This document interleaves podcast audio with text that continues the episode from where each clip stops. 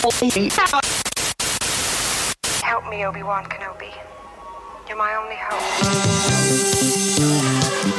Bienvenidos a la cueva del guapa. Aquí solo se habla de Star Wars. The Force is what gives the Jedi his power. It's an energy field created by all living things. It surrounds us, penetrates us, it binds the galaxy together. It's a trap! We would be honored if you would join us.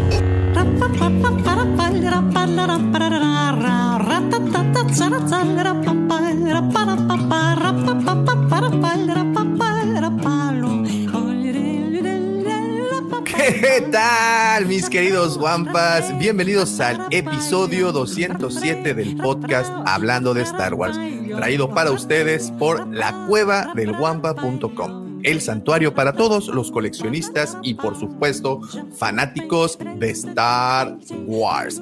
Y para esta grabación, que por cierto estamos haciendo el sábado 18 de febrero del 2023, se encuentran conmigo mis queridos amigos, por supuesto también los suyos, al que denominamos el criptógrafo del templo. También lo conocen como el Arco Kyber. Él es mi querido amigo, el George. ¿Qué ole, George? Buenos días, Davo. Muy buenos días a todo el Guampa Auditorio que se levantó tempranito para escuchar todas las sandeces que decimos como cada sábado. Bienvenidos y a quienes nos, nos van a escuchar en la versión de audio en el transcurso de la semana en su plataforma preferida. Efectivamente, así como menciona mi querido amigo George, esto se publica en la versión audio, podcast, a partir del día lunes, desde tempranito. Ya está el episodio disponible por la plataforma que sea de tu preferencia. Y por cierto, si tienes oportunidad de dejarnos una reseña, una calificación por ahí, ahí te la encargamos. Recuerda que eso nos echa muchísimo, muchísimo la mano para llegar a más sitios. Vientos, George, muchas, muchas gracias. Y bueno, también se encuentra con nosotros al que le llamamos el guardián de los holocrones del borde sur de la galaxia. Él es mi apreciadísimo amigo, el profesor Robbie. ¿Qué tal, profe? ¿Qué tal, Davo? Buen día, buen día, George. Buen día a toda la gente que ya nos está escuchando. Bien, contento. Hoy acá con frío, ¿sí? Hoy acá con frío se nos, se nos está yendo el, el veranito lentamente, así que podemos respirar un poco mejor ahora. Qué dicha la tuya. Aquí seguimos a 30 grados de noche, de día, en invierno, en otoño. Así es el, el, el Caribe. Así de, de, de, cálido es el Caribe. Gracias, profe, por estar también por acá de nueva cuenta. Y en nombre del resto del equipo, les agradezco también a ustedes que estén desde temprano comentando. Muchísimas gracias. De verdad que esos comentarios hacen que el contenido de este programa se enriquezca tremendamente. También permítanme agradecerles a todos los que ya hacen el favor de seguirnos a través de nuestras diferentes redes sociales. Como saben, nos encuentran como la cueva del Guampa, Guampa con G de Guerra de las Galaxias y estamos en todas y cada una de ellas subiendo contenido exclusivo, especial, pero sobre todo entretenido para su deleite. Así es que ya lo saben, la cueva del Guampa con G de Guerra de las Galaxias. También permítanme invitarlos a unirse a nuestros dos grupos. Uno de ellos es Legión Guampa.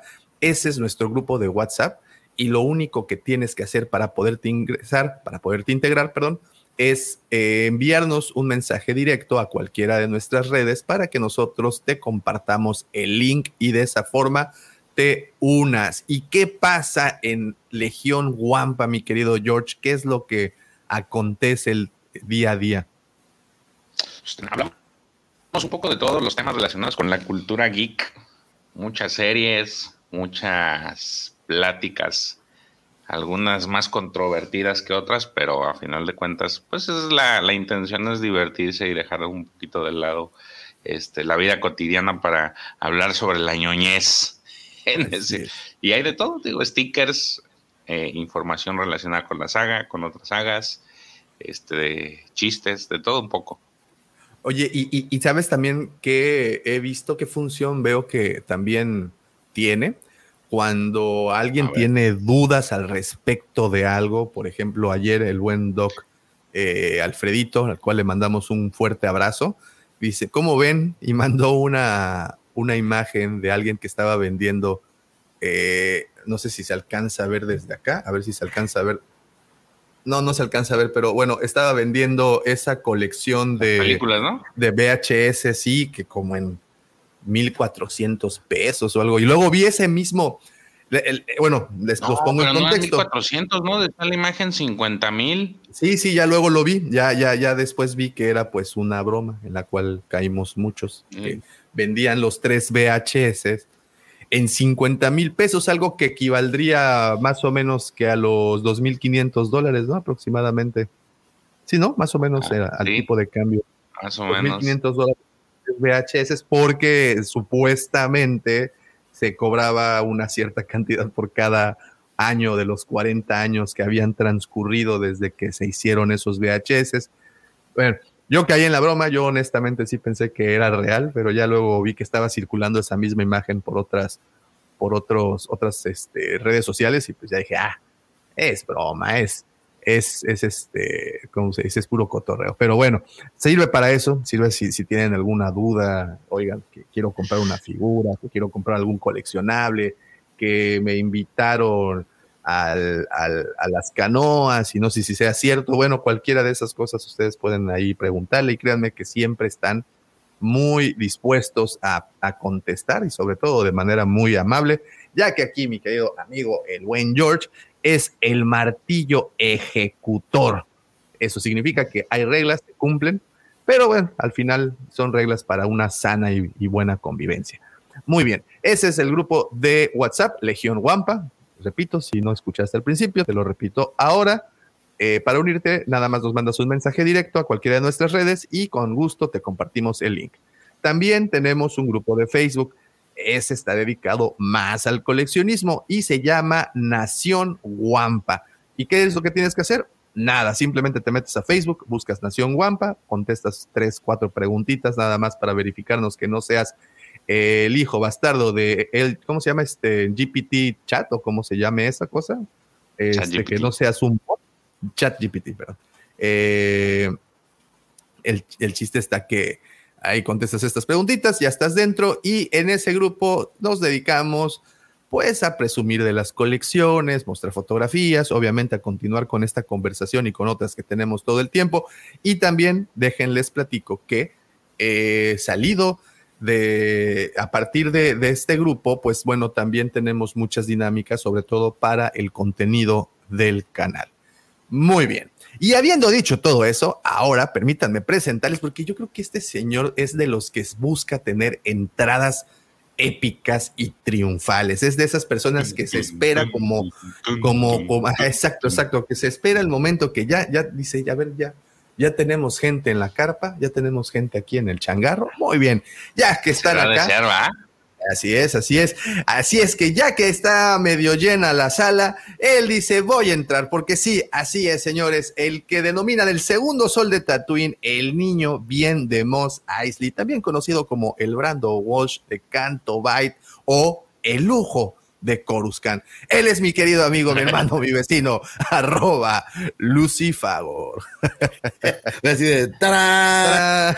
Una disculpa, jóvenes, una disculpa por llegar tarde. Eh, tuve que hacer una diligencia tempranera, pero ya estoy aquí, mi querido profesor. Muy buenos días, qué gusto tenerlo. Joven George, qué gusto verte. ¿Cómo estás, joven George? Fíjate que Bien, estoy oye. muy emocionado, George, y hablo de emoción de esa de a de veras, Ay, porque hoy tenemos esa sección tan bonita en la que Cristi nos va a revelar algunos de tus secretos y, y me siento, me siento hasta con, no sé, como con ñañaras por ese Mm. momento, pero, Como pero bueno, joven de la, de la qué pachanga. gusto.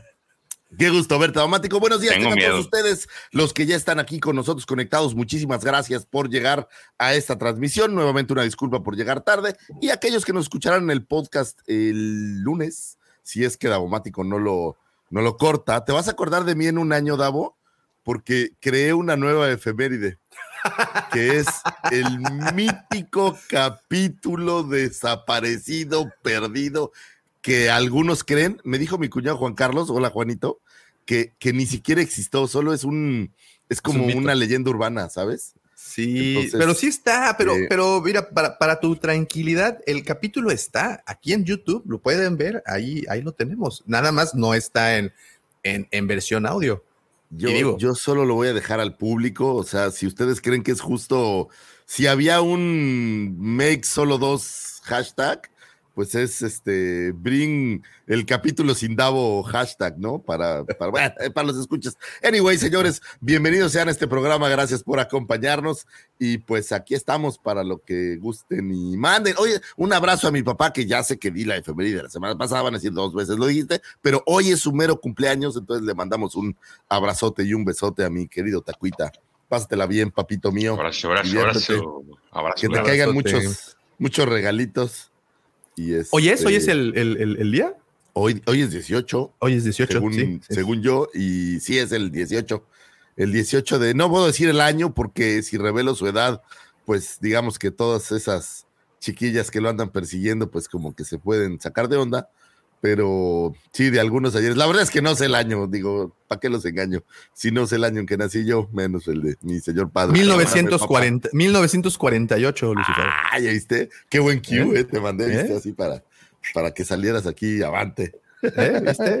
Desde aquí tengo mi calculadora. Entonces es un 18 de febrero de 1948, nació mi papacito. Te mando un beso, papito mío, pásala, pásala chicles. Eh, espero no haberla eh, regado con el año.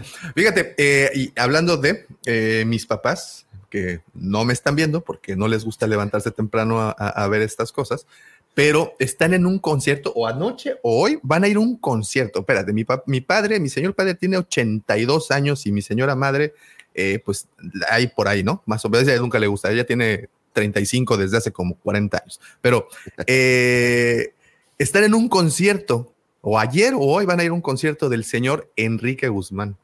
Oye, qué cool. Van a ir a headbanguear con Enrique Guzmán.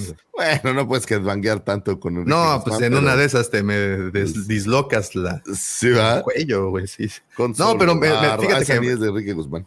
Me, Este- me- me- me da mucho gusto que, que a, a- a su edad ya le estén, sigan, sigan rockeando, porque es rock and roll, o sea, porque Enrique Es Guzmán era rock and roll, rock güey. and roll, sí, Enrique Guzmán. Y tenía mucho rock and roll Enrique Guzmán. No, y La resulta es que mi mamá era, chido. era, era groupie de Enrique Guzmán, güey. ¿En sea, serio? En sus años mozos, sí, sí, sí, sí, le, le- gustaba esa de tu cabeza en mi hombro. Ah, romanticismo del, bueno, güey. O eh, otra que me gustaba mucho era con solo barro los formó. En su creación. El gran Sí, no, no, no. ¿Sabes cuál? Eh. Esa de mangos, pa, payas, melones. No, Son muy bonitas. no, tremendas, Eh, no. Es muy chido.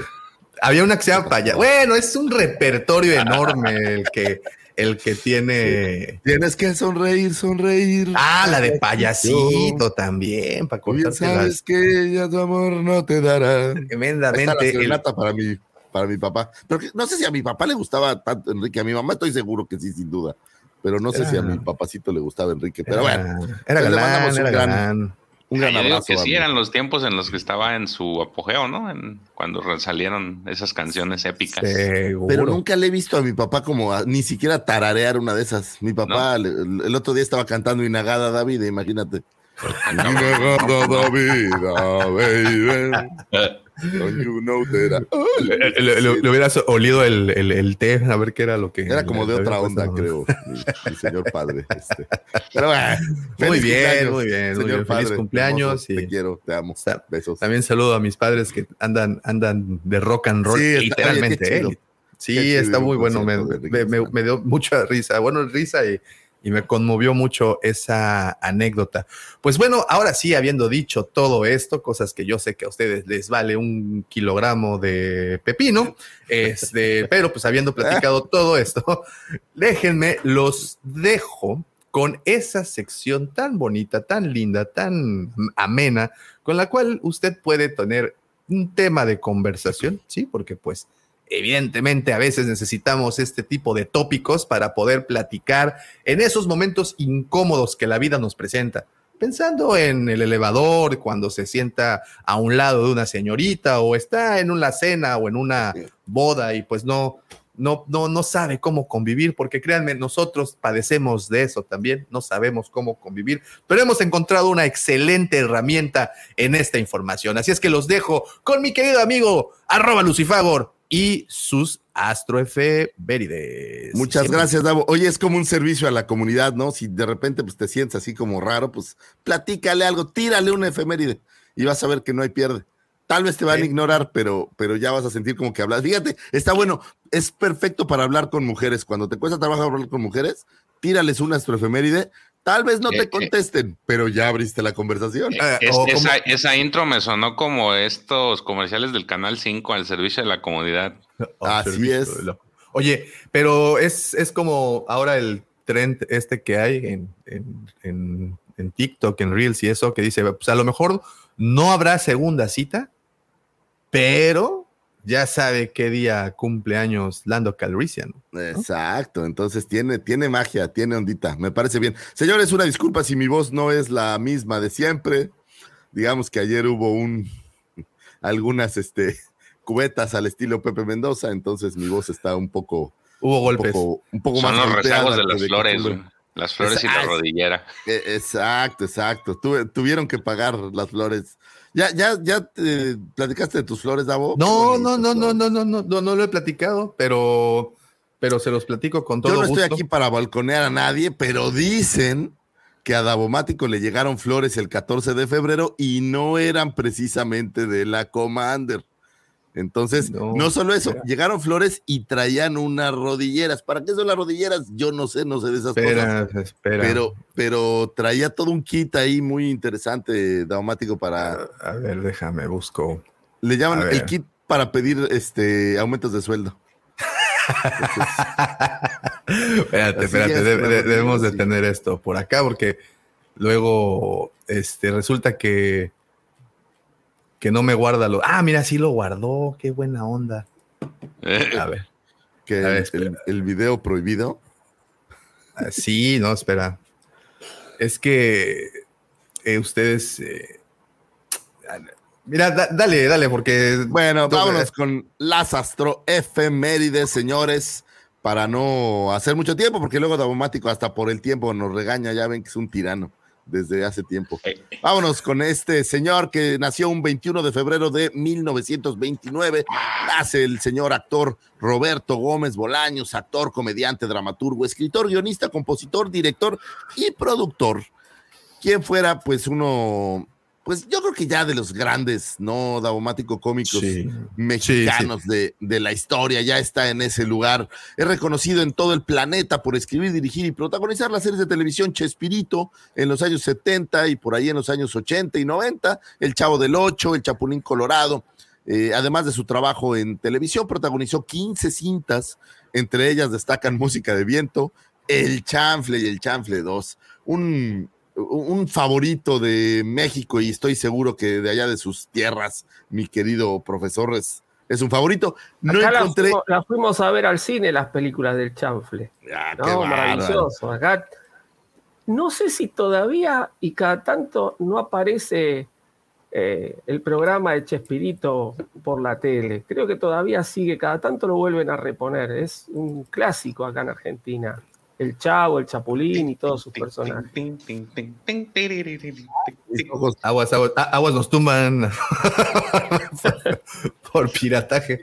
Le- Oye, no pero- encontré una sola conexión de Roberto Gómez Bolaños con, con Star Wars. No encontré una, así que un día haya comentado que le gustó nada, jamás en el programa, nada, o sea, nada. Entonces, solo es un recuerdo de alguien que creo que, que vale la pena mencionar, porque pues el Y- cariño está por todos lados. Y, y nada más una, una- una pequeña acotación al tema. Eh, últimamente, no sé si lo has sentido, últimamente me refiero a los últimos posiblemente tres, cuatro años, eh, como que ha recibido bastante crítica el, tanto el personaje como él, como su persona.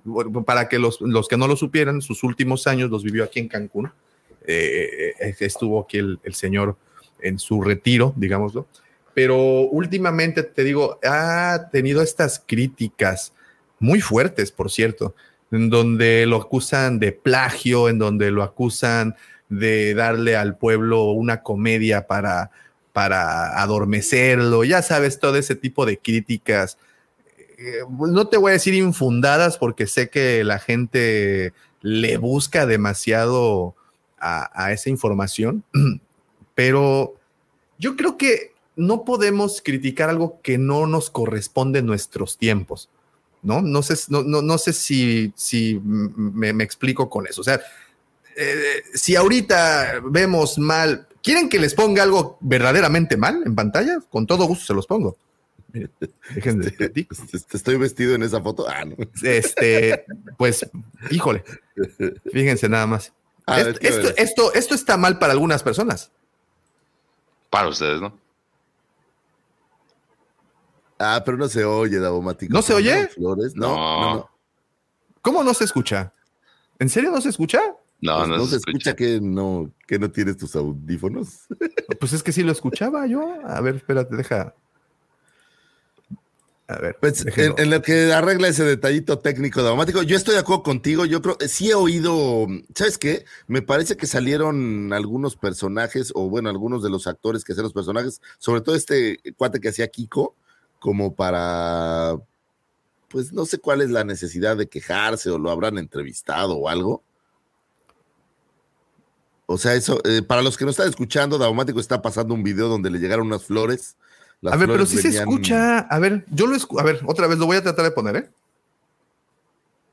Que no se escucha. No, no, Hola, no se escucha. Soy Davomático, soy guapo y a todos les gusto. Y aquí me llegaron unas flores de la persona que más admiro en el mundo. Estoy haciendo la, la, este, La crestomatía. Si- La crestomatía. ¿Qué diablo? Sé que a veces me los trago, pero. Ah, eso lo dije, lo pensé.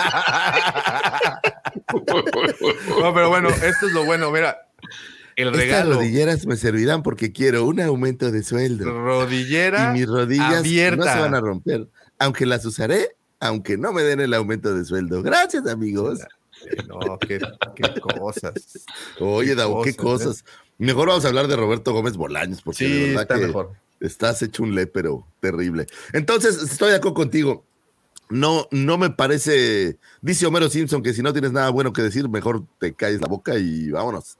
Y la verdad es Sí. que dirán lo que sea, pero el cuate, pues, creó un, un personaje que se volvió mítico y que está en corazón de, pues, de mucha gente, ¿no?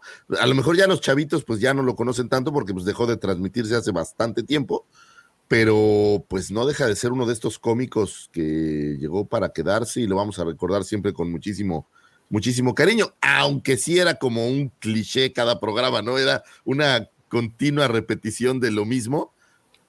Es que, pero- sí, los últimos programas eran repetición de los primeros capítulos que había hecho cuando comenzaba. Entonces, este, era como siempre, que- siempre los mismos chistes. Pero uno, yo lo comparo como con el Agente 86, ¿no? Que son esas cosas que uno las puede ver eternamente y no se aburre. Por lo menos de mi generación.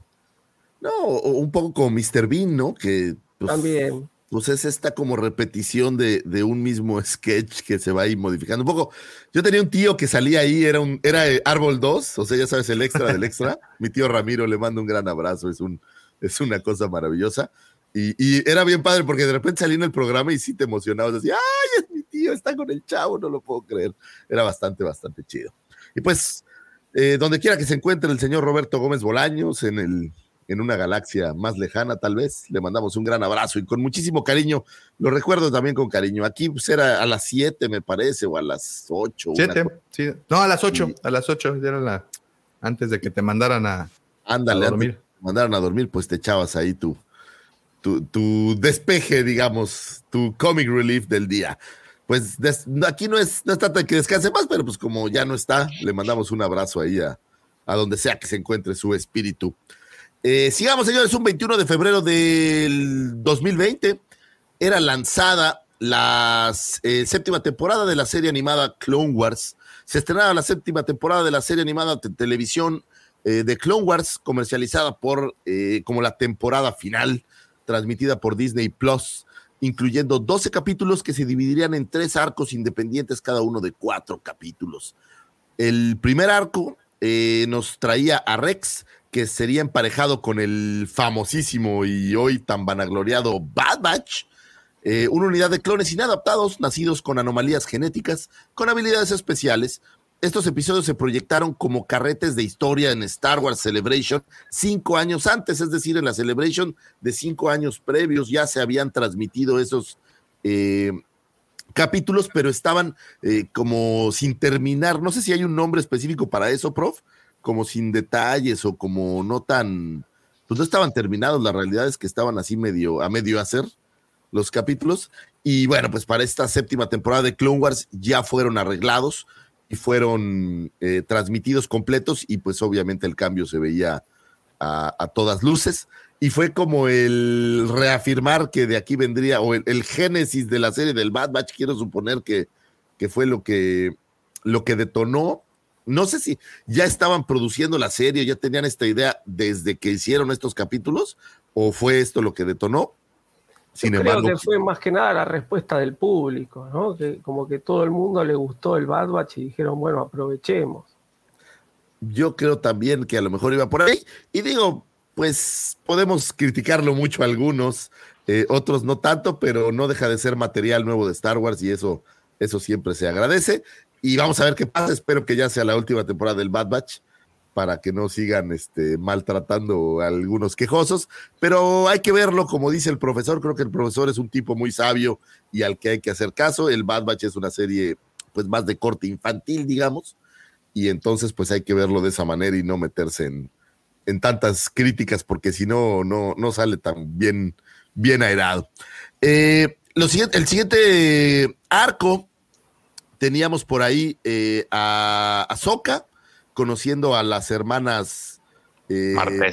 Martés, Martés. Perdónenme, Martés, quienes eran unas sobrevivientes en el nivel 1313 del inframundo de Coruscant, eh, un lugar concebido como el escenario de un videojuego que se canceló, por cierto, eh, y bueno, pues una serie, y también una serie live action que tampoco vio la luz jamás. Estos episodios son interesantes porque vemos a una, una versión de, de gente que no amaba tanto a los Jedi, como suele, suele verse. Normalmente los Jedi suelen verse como personajes eh, que la gente los, los tiene como en buena lid. Y en este caso las hermanas Bartés no los querían, eh, culpaban a los Jedi de algunas de sus desgracias y creo que le da una buena tonalidad.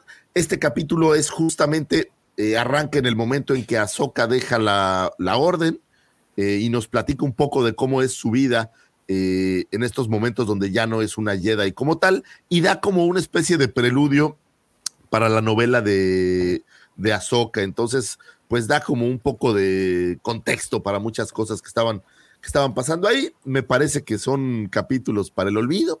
En lo personal, creo que no, no tienen una aportación, eh, pues más allá de, de eso. Oye, Eh, el- Sí. Perdón que te interrumpa, pregunta. El capítulo anterior o el anterior a ese del Bad Batch eh, se esconde en, en un taller y dice alguien, dice es que este taller es, es- este, este sitio es de una amiga.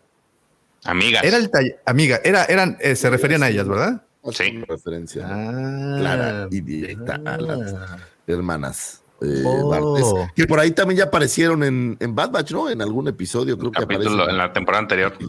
En la temporada anterior tenemos un cameillo, ya sabes, para darle contexto y más magia, supongo que al. al Pero, al eh, ¿es malo. cameo si es de la misma serie? No sé. No, no, no, no, no me declaro un experto al respecto, pero, pero pues, pues es cameo porque aparecen en un, en un capítulo nada más haciendo bola, ¿no? O sea, no, no propiamente tienen una, no sé. Ah, No, bueno, no, pero es que sí es cierto. es En una de esas el profesor me va a soltar así un cachetadón de esos por ignorante y, y no, no, no sé si lo pueda resistir en este momento. Está bien, para eso es, la ignorancia se golpea, para que ya no seas ignorante. Sí, pero ha- habemos algunos que tenemos mucha ignorancia, entonces de repente muchos golpes no, no, se duelen. Como dice el, el viejo de los Simpsons, hay tabla. Ah, sí, sí, sí. Anyway, para el gran final tenemos, eh, exploran a Soka, cómo llega a liberar temporalmente a Mandalore de Darth Maul y sus supercomandos mandalorianos, cómo escapó de la ejecución después de la Orden 66 y cómo Rex se resistió a la Orden programada. El último acto comienza con las horas previas al episodio 3, cuando Ahsoka, eh, pues, eh, por última vez ve al señor Anakin y sería como esta especie de, de despedida donde ya nunca lo volví a ver más, al menos no en la forma de Anakin, y eh, pues ya sería Vader lo que se encontraría futuro. Creo que estos capítulos finales con la parte de Mandalore, pues son lo más representativo, me parece, de esta temporada 7, me parece que es lo mejor que, que traen, y porque los del Bad Batch ya los habíamos visto, aunque fuera en estas versiones eh, más, voy a decir, más crudas, o sea, todavía no 100% cocinadas, y la parte de las hermanas Bartes, que es totalmente para el olvido, creo que eh, esto fue lo mejor, y aquí tenemos una, una imagen que creo que es una maravillosa imagen, en donde podemos ver a, a pues de alguna manera despidiéndose de todos sus hermanos clones que eh, pues eran como su pues era su ejército, ¿no? O sea, eran, las fuerzas que ella comandaba y pues cómo, cómo deja todo atrás para pues tratar de seguir adelante. Eh, Toca, bueno, pues es un gran personaje y sin duda alguna uno de los grandes consentidos, que al principio era un poco molesto, por ahí leía unas reviews de cómo el de niña recién llegada era un poco molesta para eh, aparece en la película, ¿no? Es la primera en la que, en la, que la puedes ver. Y pues fue evolucionando y tanto así que hoy en día en Tales of the Jedi pues ya nos dieron incluso un glance a su niñez o bueno a su pues pues cuando era pequeñita y entonces pues Filoni obviamente está cuidando y apapachando a uno de sus grandes bebés que creo que le ha funcionado bastante bien hasta que llegó Grogu a desplazar a todo mundo y ahí fue donde Seguramente algunos personajes dijeron en la madre, ya nos, ¿qué, está pasando? ¿Por qué nos están desapareciendo? Anyway, la séptima temporada de Clone Wars, una eh, se emitió como, me parece que son como dos años o tres años después de que ya había sido cancelado eh, Clone Wars, lo cual vino pues también a refrescar y los fans nos volvimos locos al decir, oye, todavía sigue vivo Clone Wars y, se siente bonito cuando te dan episodios. La neta es que si los episodios del Bad Batch los hubiera sido ahí como entretejiendo, a lo mejor tampoco pasaba nada y hubieras tenido eh, el Bad Batch cobijado por Clone Wars y no tan criticado como lo es hoy en día en un producto stand alone. Sigamos, señores, un 21 de febrero de 1946 nace, a ver, esperen mi, esta, ya, sorry, nace el señor Anthony Daniels, eh, actor inglés quien diera vida al androide de protocolo C-3PO eh, acreditado por ser el único actor en aparecer en las nueve cintas de la saga de los Skywalker, así como en los spin-offs Rogue One y solo a Star Wars Story, Resistance Rebels, Droids, Galaxy Edge, Lego Star Wars y prácticamente en todos los materiales de la saga de Star Wars. Entre otras curiosidades, C-3PO cuenta con la primera línea, la primera línea que escuchas en la saga de Star Wars es de C-3PO, básicamente dice algo así como, eh, Did you hear that? Y se escuchan unos bips y bobs de R2D2 y dice, they shut down the main reactor, we will be destroyed for sure. This is madness, es la primerita línea que escuchamos en toda la saga y qué honor que sea Anthony Daniels quien tiene eh, esta voz. Y pensando en la saga de George Lucas, también tiene el honor, y no sé si esto se ha planeado o no, de ser la última frase que se escucha en el episodio 3 pues proviene también del señor Anthony Daniels, que básicamente es cuando le dicen a Antilles que los borre y que los desprograme, se, se voltea c y dice algo así como, ¿What? Oh no. Y básicamente, pues termina ahí. Bueno, no termina la película, pero ya no se vuelve a hablar más. Se siguen las imágenes de el funeral de Padme, por ahí ya aparecen las imágenes de cómo entregan a los a los gemelos a sus respectivos, eh, puede decir, cuidadores, y ya no se pronuncia ninguna palabra más. Entonces, oye, pues qué honor decir, oye, yo abro la cinta y yo cierro la cinta en lo que a diálogos, o bueno, la saga, pensando en George Lucas. Eh, curiosidad interesante, ¿qué tal esa escena en Rise of Skywalker cuando les dice quiero ver a mis amigos por última vez y todos fuimos así como de ah, ¿qué le va a pasar a Tris? Sí, pero ahí nos, ahí la verdad es que siento que nos, nos, nos engañaron un poquito. Sí, nos porque cuando originalmente mostraron esa escena, pues todos nos fuimos por, por la, por la por la idea de que de verdad ya sí tripió iba a dejar de, de, de, aparecer. Ya después, cuando vimos que le pusieron ahí sus ojos rojitos y todo eso, pues ya Sí, no estuvo tan sí padre. fue un poco triste. Pero cuando viste por primera vez el, el trailer, sí fue así como de. Sí, "Oh, no manches. ser tío". Sí, casi lloro, bien. honestamente. Sí, pues yo te, yo te he visto así cuando, cuando ya. Y llórale, llórale. Uno de estos gratos personajes eh, que a lo mejor es como un poco annoying a ratos, pero francamente se volvió ya como una parte, pues esa es parte de la amalgama, obviamente haciendo referencia a uno de estos campesinos que aparecieran en la cinta eh, La Fundación de eh, Akira Kurosawa, que fuera pues parte. Fíjate que estaba leyendo el- este libro de Star Wars Archive, que está excelente, y te platican que el plot original sí era idéntico, te dice Lucas, porque ahí viene como una especie de entrevista, dice, la neta, el primer plot, literal, era la, la, la misma, o sea, todo era igualito, ¿no? Entonces, ahí al paso de, de las semanas y de demás, pues tuve que ir haciéndole cambios. eh, pero pues era, era muy similar. Buen personaje. A mí, ¿sabes qué me gusta de, de C-3PO? Tiene muchísimas figuras, muchísimas figuras. Lo puedes ver. eh, en Kenner tuvimos dos, tres, de hecho, buenos C-3POs. El, el que sale en, pues, del normalito, digamos. Luego tenemos el que desprende los brazos y terminamos con el de droids, lo cual es chido. Y bueno, pues para muchísimas otras figuras más. Eh, originalmente hecho en honor, podemos decir, o haciendo como referencia a este eh, androide femenino de Metrópolis. No sé si tiene un nombre. Disculpen María. María, María 2. María la 2, del- bueno. María pues, del barrio. realmente Claro, porque era- María es, es una chica en Metrópolis y el robot lo hacen para reemplazarla, entonces le ponen María 2. Pues ahí está. Y si ves, por ejemplo, los diseños de Ralph McQuire, sí era pues prácticamente igualito, ¿no? Entonces, pues, pues en buen honor. Y después, poco a poco, pues fueron haciendo los cambios para que tampoco fuera idéntico. Un androide de protocolo que a veces algunos creemos que en esa galaxia tan lejana, quién sabe qué tanto necesitabas un androide de protocolo, pero pues, pues llegó para quedarse. ¿A ustedes les gusta eh, el, el personaje? Sí, claro. Mira, eh, y, y te iba a hacer una comparación, a ver qué piensas de esta. Fíjate, A ver. en, en la, en la trilogía original tuvimos a C-Tripio.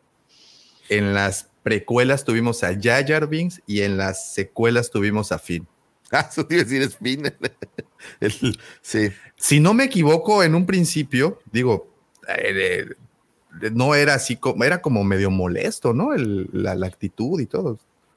Yo creo que siempre es molesto nomás que te vas como... Es como ese tío borracho que pues es tu tío y lo quieres. O sea, pues ya es tu tío y lo quieres, pero, pero sí era un poco annoying. A mí me recuerda como que, como que sí a ratos era, era algo molesto, pero es el pesimista. ¿Sabes por qué es molesto? Porque es como el que, el que se queja, el pesimista, el que no le ve tantas opciones y el que te da las peores eh, eh, odds, ¿no? Para todo lo que sucede. Pero pues al final lo aprecias y lo quieres. Que le va, le va dando el tono cómico a la, a la sobre todo a la trilogía original, ¿no? Tripio, le va poniendo ese, esa, esa especie de, de humor, no podríamos decir humor negro, pero sí es, es un humor justamente por el, por el lado negativo también, ¿no? Porque de repente cuando a mí me gusta mucho la, la parte que están en el desierto con Artu y le dice, no, yo por ahí no voy. Y cortan y lo vemos solo y dice, "Eh, este, este eh, Artu me hizo venir por acá, ¿no? Como diciendo, la culpa es Sí, de él, ¿no? Le echa la culpa siempre al otro. Este, y, y le va dando ese tono cómico muy sutil que tiene la, la trilogía original, ¿no? A mí me gusta por eso. Eso es importante, prof, que no es propiamente un pastelazo, sino son estos, estos pequeños guiños cómicos que, que pues te hacen como la tensión romperla un, un poco y, Claro. y es, es un buen personaje. La verdad es que al final uno lo tiene con cariño. No sé si, eh, vamos, no va a ser diferente. No sé si es un buen personaje, pero al final acabas queriéndolo, pase lo que pase, se vuelve parte del- de la magia y parte de todo lo que hay, ¿no?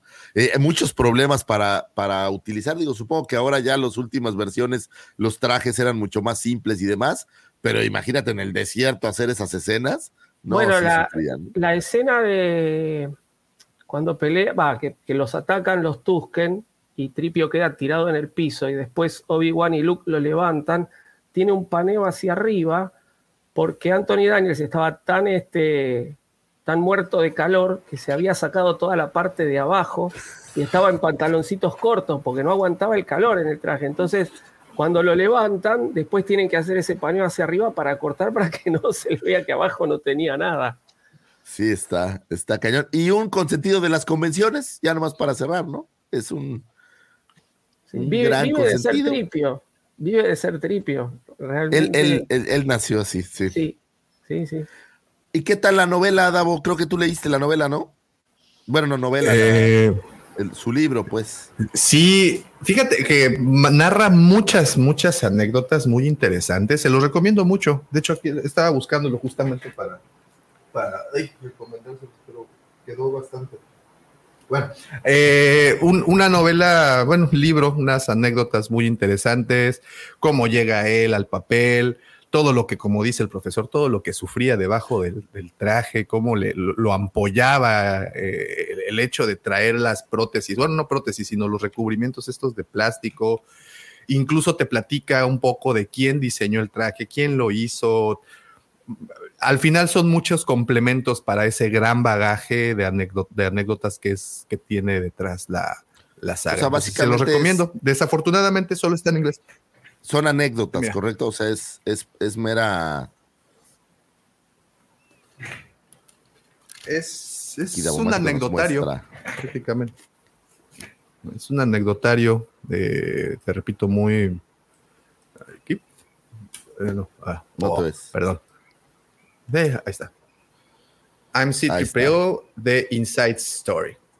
Y, y pues digo, entre otras cosas, pues tiene fotos, fotos interesantes, que creo que fotos que ya no son ninguna, este, pues ya se han sido publicadas, ¿no? En diferentes partes.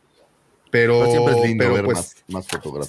Sí, es muy, muy lindo y sobre todo te digo que, eh, por ejemplo, ciertas partes en en, las, en las escenas, este, te narra un poquito más de lo que pasaba detrás de escena, ¿no?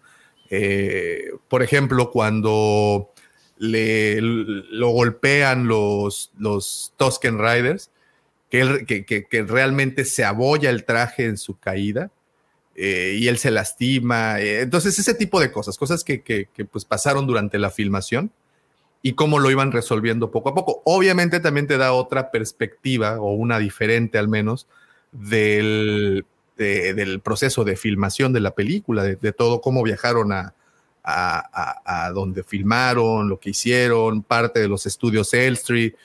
Siempre es interesante, siempre es muy, muy interesante. No es un libro largo y está, este, tiene el, el- ¿cómo se dice? El, al principio el, Prólogo.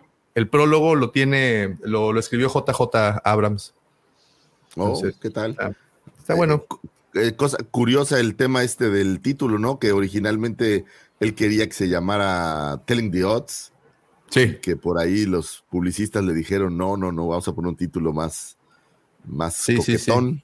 Y terminó siendo... mm, I am C-3PO. ay, I am C-3PO de Inside Story.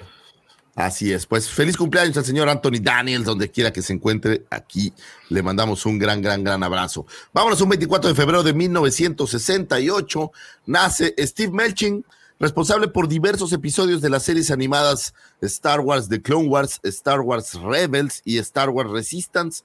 Eh, por escribirlos, colaboró como escritor en la cinta animada de Clone Wars del 2008, así como en los diversos videojuegos Star Wars The Clone Wars Lightsaber Duels, y Star Wars The Clone Wars Republic Heroes, así como diversos números de Dark Horse Comics de, eh, basados en Clone Wars, eh, así como pues todo lo que tiene que ver con Clone Wars, él ha tenido por ahí la mano. Algunos de los episodios más destacados son los episodios de la serie animada eh, Clone Wars, eh, uno que se llama Ambush, siendo el primero de la primera temporada, liberado en octubre del 2008, es decir, él es- escribió el primer eh, número de la primera temporada.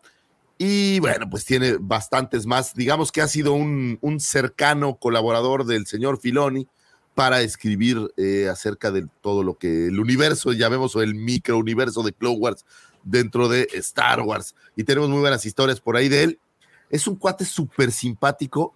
Eh, por ahí en la Comic Con tuvimos oportunidad de verlo. Lo invitan a este, a este mini evento que se llama Battle, Stars, una cosa así, en donde pues pelean naves galácticas en base a argumentos, así un poco como estos juegos de eh, por medio de argumentos ganarle al otro.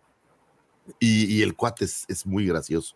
Un, un, tipo de verdad que, que se ve que debe ser buena onda y bueno, pues con una buena creatividad y parte de la punta de lanza de lo que es Clone Wars, sin duda alguna. Creo que mientras Filoni siga haciendo series animadas, pues tendrá por ahí algunas buenas participaciones. Oye, eh, esta pregunta de hecho va para George, para el chico cómic. Esta Clone Wars o esta serie de cómics de Clone Wars fue la que sustituyó eh, a la serie, bueno, o la que entró en, en, en para complementar a Republic. Sí, te agarré en curva. Y me agarraste en curva. Sí, pero creo que sí, ¿no? Creo que, creo que sí pasó algo así, ¿no? O sea, eh, estaban publicando la serie de Republic, muy buena, por cierto, de ahí del 2005, 2006, y luego entró, suspendieron esa serie para, para, para integrar esta de, de, de, Clone Wars y luego vino Empire o algo por el estilo. Fíjate que ahí no lo tengo tan claro. E, e, ese, esa dudita siempre me ha, me ha quedado, fíjate. Pues, no sé. Yo. pero sí, creo que sí. Creo que sí. Supongo que sí, pero Davomático todo lo sabe, entonces yo voy a decir que Davomático tiene razón, porque creo que es, es correcto. Fíjate que ojalá hubiera sido un mejor lector de cómics, porque creo que me perdí buenos números por no haber tenido esa, eh, voy a decir disciplina más cercana, pero, pero bueno, pues el señor Steve Melching, feliz cumpleaños, donde quiera que se encuentre. Felicidades. Sigamos con un 25 de febrero de 1944. Nace Roger Christian.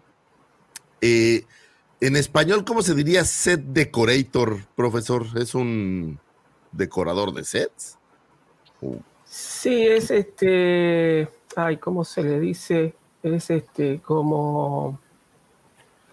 Sí, tiene un nombre. Ahí, ahora se me hizo una laguna, pero. Eh, sí, como decorador de, decorador de escenarios, una cosa así se les, se les dice. Sí. Y bueno, Roger Christian fue encargado de, entre sus múltiples actividades, lo pudimos eh, ver trabajar por ahí en el regreso del Jedi, en The Phantom Menace, eh, por ahí en New Hope también. Y él fue el creador del sable de luz, es decir, el, el, el, el grip, el mango, el, como quieran llamarle, el, eh, ¿cómo se le llamaría? Porque mi cerebro ¿La está... empuñadura? La empuñadura, pues. La empuñadura. Él fue el creador, utilizando pues ahí un poco de desperdicio de otras cosas y haciendo un poco de magia. Él fue el creador. Asimismo, algunos de los detalles que pudimos ver en el traje de Artuditu, la es versión una cámara, original. Ah, era una cámara, es, es correcto, parte de una sí. cámara. Eh, el traje de Artuditu, él fue también el creador de la versión de Radio Control. Eh, lamentablemente la versión de Radio Control pues era muy, eh, pues no daba los resultados que George Lucas quería y es de ahí que también se, se moviera esa idea a tener a una persona dentro y bueno, pues es ahí que Kenny Baker entra en acción para, para mover a R2D2 y hacerlo de una versión como más, eh, no sé si lo que quería Lucas era que el movimiento era más fluido o no, no lo sé, pero simplemente pues decidieron dejar de lado el radio control. Imagínense que es en aquel entonces, en el 76, pues lo, el radiocontrol no creo que fuera lo que es hoy, ¿no? Hoy tienes unos vehículos de radiocontrol que dices, wow, ¿no? Un dron o este tipo de cosas son, son muy modernas, pero en aquel entonces pues no había nada parecido y pues obviamente tuvieron que tomar las mejores decisiones que pudieron. Eh, también por ahí trabajó como director de arte para Alien, eh, la Life of Brian, y dirigió, ¿sabes qué, ¿sabes qué cinta dirigió que es una cinta lamentabilísima, pero pues, pues quedó en los anales. Esta cinta de John Travolta, Battlefield eh, Earth, que es esta como versión, me parece como Klingons, ¿no? Los, los personajes que tienen aquí como. ¿Aliens? Una... No, sí, son como unos alienígenas así medio, medio copiando otras cosas, que es así como medio muy mala. Tú Eh, sabes que eh, sí, la película es mala, pero yo tengo, a mí me gustó. Tengo que confesar que la disfruté bastante. a partir del próximo año Pero voy a decir que mala. es una gran cinta. No, no, pero es mala, es mala. Reconozco que es mala con Así te vas y no le dices. Sí. Pero son esas películas que uno. Lo que pasa que también, ¿no? La vi con, con curiosidad porque todo el mundo hablaba de lo mala que era. Y claro, yo estaba esperando algo tan, pero tan malo que después la vi y dije, pero zafa, no es tan mala. Pero sí, sí es, es, es bastante malita. Sin embargo, pues quedan ahí en, estas, en este acervo. Hay películas malas, yo estoy de acuerdo con usted, profesor, que de tan malas ya uno las ve con, con cariño y las, Las ve, con cariño, sí. la- las ve buenas. ¿no? Bad Taste sería un buen ejemplo para mí, ¿eh? Eh, que es tan mala que, que terminas eh, agradeciendo algunas de las cosas. Bueno, de hecho, todo el trabajo original de Peter Jackson es así. Terrible, pero, pero rico, digamos. Oye, Anyway, no Mira, mira este, lo que nos comparte George para que nada más tomen ahí una, un- se den una idea de lo que, en lo que se basó. Sí, ¿no? No, no Sí. Pues no se ve nada, pero. Ah, pues. Ah, ahí está, miren. Ahí es donde, donde nace el sable de, de luz. Es una Graflex. Si ustedes nos están escuchando en el podcast, este es el momento para pasarse al video, porque si no, no van a tener ni idea de qué estamos hablando. ¿Sabes qué es lo que no está bien? Que le hayas puesto la flechita de Amazon. O sea, ya nos están pagando, porque si no nos están pagando, la verdad, yo creo que no deberías de hacer. Pero la- es al revés, ¿no? La de Amazon. ¿Ah, sí? ¿Va hacia el otro lado? O sea, no, me, me refiero está que es. La Sí, está triste, la- está contenta. triste. así es. está Oh, como- es cierto. Muy bien. Es que, es bien, pues. que t- todo lo ven grises mi, en, en, en oscuros, mi, mi buen Lucifagor. Yo todo, güey. Soy, soy criticoncísimo. Neta. Eh, eh, una, una vez leí un libro de, de un cuate, un caricaturista mexicano que se llama Rius, en donde la gente no podía mentir, un poco como la película de Liar Liar, pero Ajá. nadie mentía, ¿no? Y era verdaderamente caótico el mundo cuando nadie podía mentir, porque pues todo el mundo decía la neta y todo el mundo estaba enojado. Anyway, feliz cumpleaños al señor Roger Christian, donde quiera que se encuentre. Esperemos que siga haciendo grandes productos como Battlefield Earth, que yo estoy seguro que si no la han visto la van a disfrutar. Es como ver una película del santo, digamos. O sea, es mala pero buena, es como la pizza. Aunque sea mala, siempre sabe bien. Pues básicamente es, es un, poco, un poco así. Como Un buen Star 5 Wars, de ¿no? febrero. ¿Mande? Como Star Wars, básicamente. Es como está. No, pero Star Wars. De hecho, Seinfeld hizo esa referencia. Seinf- este, Star Wars es como la pizza. O sea, aunque sea malo, siempre sabe bien. Sí. ¿Y a qué, a qué se refería específicamente? No creo que al Bad Batch. No, no, no, ni al episodio 8, porque pues eso Todavía hace no existía. años, ¿no? Pero todavía- Sí, por eso todavía no había Bad Batch, entonces es una cosa curiosa, ¿no? Sí. Anyway, eh, sigamos, señores, con un 25 de febrero del 2002.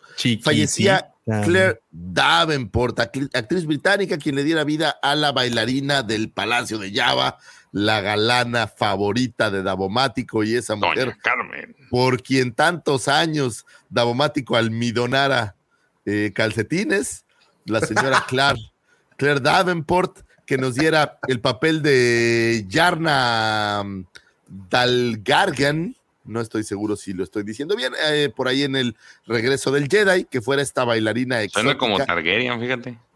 Le da una... No, güey, pues es que yo me acuerdo que Davomático de chiquito tenía pósters, güey, pósters tamaño real. Y los sí, sí. almidonaba, les echaba. ¿Qué les echaba? ¿Resistol o qué era lo que le ponías, Davo? Para que te dieran. No, puro producto orgánico, Lucifer. ah, bueno, de, de- de bueno, la granja. Bueno, para el cutis. pues digamos que también ¡pac! se pegaba solito ahí al. Que si lo piensas un poco más este, detenidamente, pues, pues los gustos de un, de un hot, pues quién sabe qué le gustaba, ¿no? O sea, o más Bueno, bien mira, así como yo, así ¿no? como veo las cosas desde mi punto de vista, si dos son buenas, seis son mejor, ¿no? Sí, pero no son. no son Es como la, ¿sabes como qué me Así, no recuerda? eran seis Davo, solo eran. Este, No, pues son solo seis ahí. Mira, uno, dos, tres, cuatro, cinco. ¿Sabes como qué me recuerda? Como esos dibujos que hay en las en los restaurantes de carnitas, donde ponen así a la, a la puerquita, así posando con el tazo, con el. con- Córtalo, porque algunos sectores de la sociedad nos van a. Ya ves que a todo, a todo le tiran, ya no puede uno decir bromas. Ya ves, el pobre Chumel Torres ya lo traen ahí demandado y todo, entonces no, abusado. No, pero, pero sí sabes cuál digo, los, los perfecto que lo sé. Las, las, este, los, las cerditas así que están con, con un bikini de, Córtale, chavo, córtale. ya cállate, Davo. ya, ya, ya, ya no, no, te hundas más en ese fango, Davomático. Este, claro, no, fango, en ese fango ya me revolqué varias veces, Entonces, no. ya más bien quiero salir, ¿o Sí, ya, ya, por favor, sáquenme, ayuda. Esta bailarina exótica del Palacio de Java, que, qué idea de, de Lucas de poner bailarinas exóticas, o sea, ¿qué era lo que quería retrasar, retratar ahí? Porque, porque el Palacio de Java era como una cosa extraña, ¿no? Entonces tú eres un, un hot que eres como de media tonelada o quién sabe cuánto. ¿Hay un lugar donde diga cuánto pesaba Java? No, pero ahorita te lo averiguo, un segundo. Y, y, bueno, no es importante el peso, pero es un lugar así tan lleno de criaturas y yo no creo que al Nicto que está ahí atrás le gustaran, no sabemos si le gustaban eh, eh, Ula la Twi'lek, ¿no? A lo mejor a él le gustaban solo los nictos. No sabemos cuál era el, el gusto, pero bueno, pues la intención era entretener. no lo sé, pero la intención era entretener a su corte, digamos, de, de maleantes.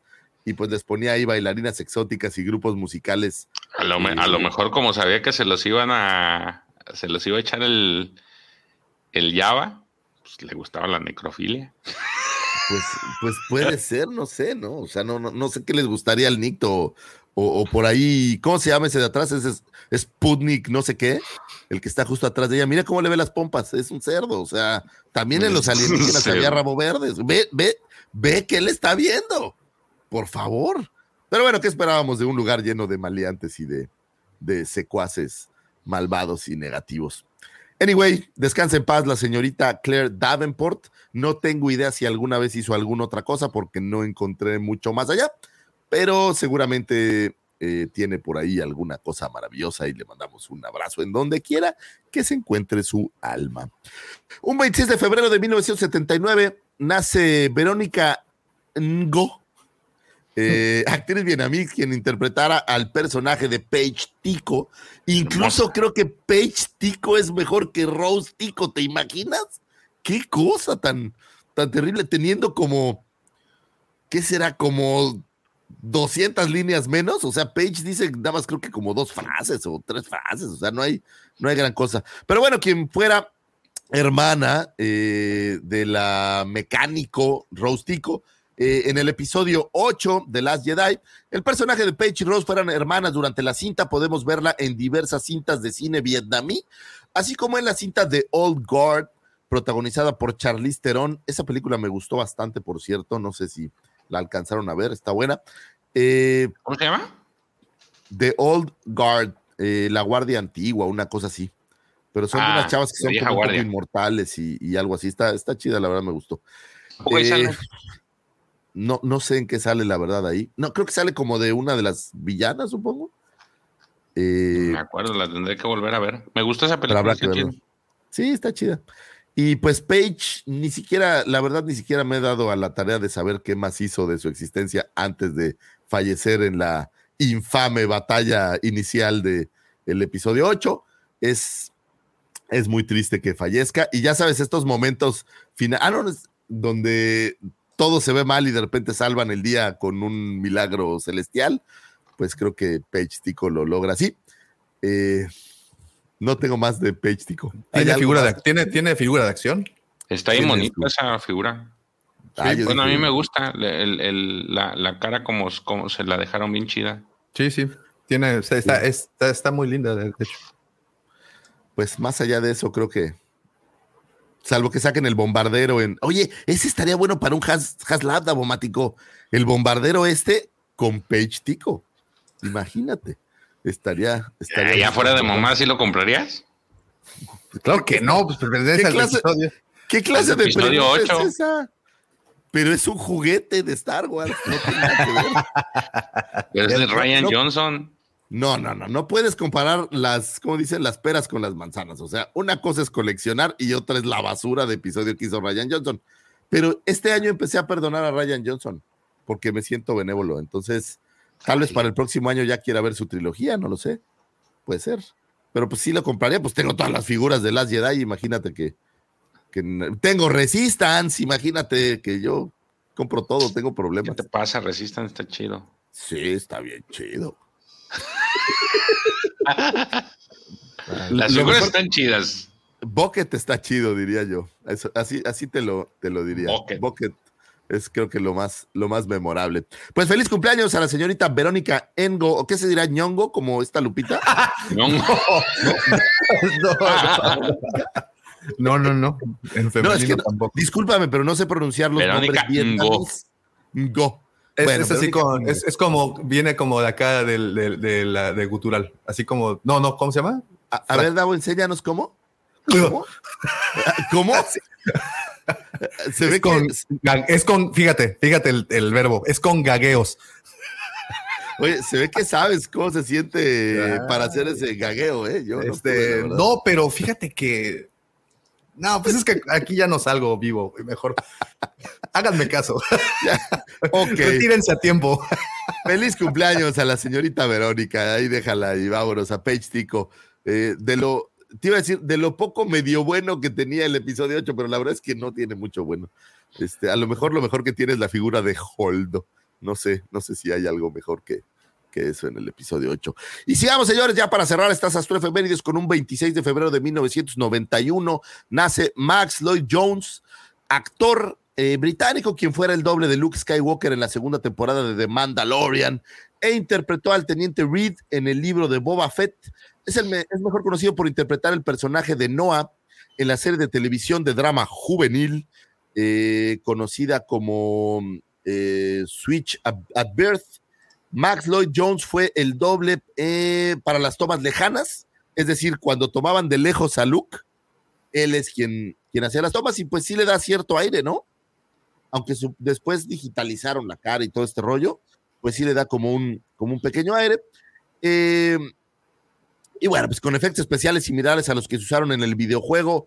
eh, en los videojuegos modificaron digitalmente su cara para hacerlo parecer más joven. Es decir, en las escenas cercanas sí usan a Luke, o bueno, a Mark Hamill, eh, digitalizando su cara para hacerlo un poco más, más joven, pero para las escenas lejanas que ya, porque pues es que Mark Hamill ya tiene como un poco de más cuerpo, digamos, ¿no? Está más, está más huesudo.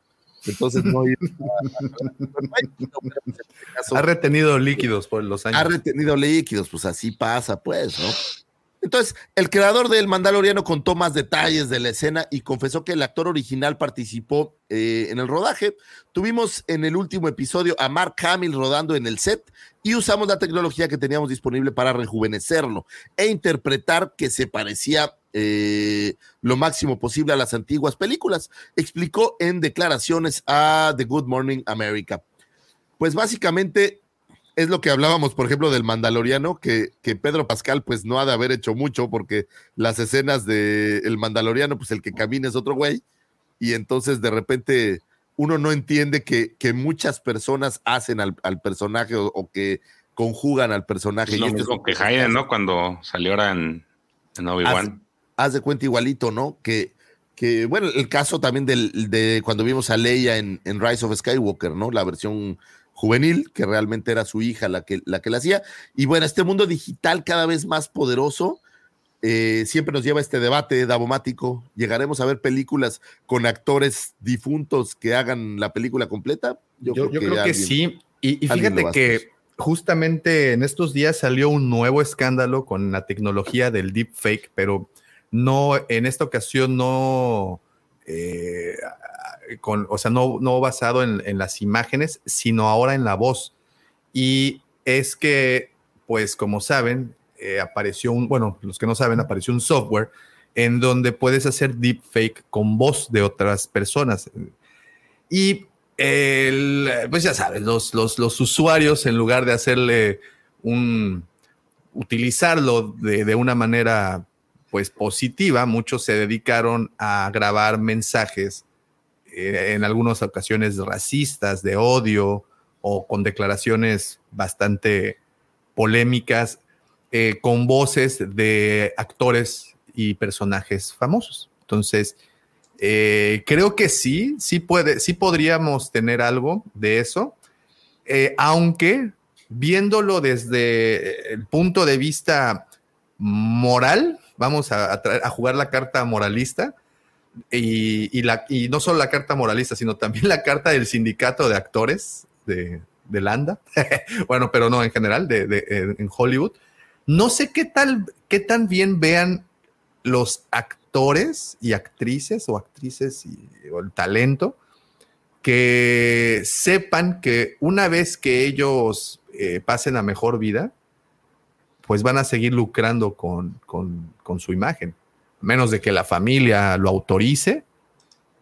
E- e- Eso sería un tema muy interesante, fíjate. El- el Y cómo- seguramente habrá un tema de derechos, ¿no? Justo como Y dices, yo ¿sí? creo que justamente es un poco lo que pasó con, eh, con Tarkin, como es con Peter Cushing, ¿no? Que, que- que él no quería que saliera su figura, este, y, cuando falleció, recién ahí la familia pudo autorizar, pero es decir, me imagino que por, inclusive por el uso de la imagen de, de Peter Cushing en Rowan y todo, deben haberle pagado a la familia. Es decir, debe- tiene, tiene que haber alguna cobertura legal para los herederos, ¿no? Me imagino. Sí, sí, sí. que sí, ojo, también. también siempre puedes argumentar, pues es que no es igual, ¿no?